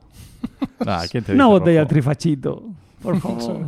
Amplía, conforme avanza el podcast, amplía su, su, su, su nivel de veto. De Efectivamente. Beto O'Rourke, el candidato a la... y si vais a votar a un equipo de, o sea, un partido de derecha, votad a los de derechas de verdad, al PP. No a los otros que son ahí un fake total. Yo estoy cada vez más desorientado con tu Sí, sí, consejo. sí. Porque yo, yo soy. A mí me gusta lo clásico. Lo clásico. Bueno, aquí un- unos su comentarios. comunista, su, Efectivamente. Cuando los Su partidos tienen PSOE. nombres raros, cuando uno no sabe si es de derecha o izquierda, ya dile su cómo. PSOE, su Bueno, un- Alianza Popular. unos cuantos apuntes de Twitter antes de dejarlo. Eh, Recordáis que estamos nominados a los Latin Podcast Awards 2019. Eh, a ver cómo en qué queda eso. Y eh, también algunos gente ha puesto en Twitter las pegatinas que le han llegado. Por ejemplo, Antonio Pérez, ¿vale? Que también la recibió y Famoso puso, secretario de, Felipe II. puso un tweet. No, creo que este es programador de Almería. Vale. Sí, efectivamente, es programador de Almería, no es el secretario de Felipe II. Que salió por piernas. Se fue a Efectivamente. Cataluña. Y ahí lo pilló la Inquisición, que lo sepáis. Y también eh, hay una cuenta que se llama Metáforas y Puerros, que nos dice hace cuatro días, imaginamos que el tiempo que no estáis dedicando a grabar lo estáis empleando en ensanchar los límites de vuestra cultura. En nuestro flamante blog podréis encontrar reseñas semanales de orientación gastroliteraria, libros y rutas gastronómicas alternativamente. Qué bien. Sí, y a un tuit que he puesto con una foto tuya grabando el podcast de hoy, nos responde Daniel Molinero, por fin, ya estaba preocupado por vosotros. Gracias, Daniel. Dice Daniel Molinero desde Granada, tierra soñada por él. Sí. No sé si es programador. Bueno, pero es de Andalucía Sí. Oriental, o, por lo tanto, hermano en la fe. Muy bien. ¿Ya? Pues ya está. Venga, con esto hemos llegado al final de este trigésimo primer capítulo que esperamos hayáis encontrado gratificante y divertido. Gracias por el tiempo que habéis dedicado a escucharnos. Esperamos vuestros comentarios en emilcar.fm barra romanoslocos, donde también encontraréis otras formas de contactar con nosotros. Mientras llega nuestro siguiente capítulo, quizá el mes que viene, recibid todos un saludo y recordad que ante cualquier adversidad de la vida, lo mejor es tomarse un segundo para respirar profundamente y decir, Están locos estos romanos. Romanos.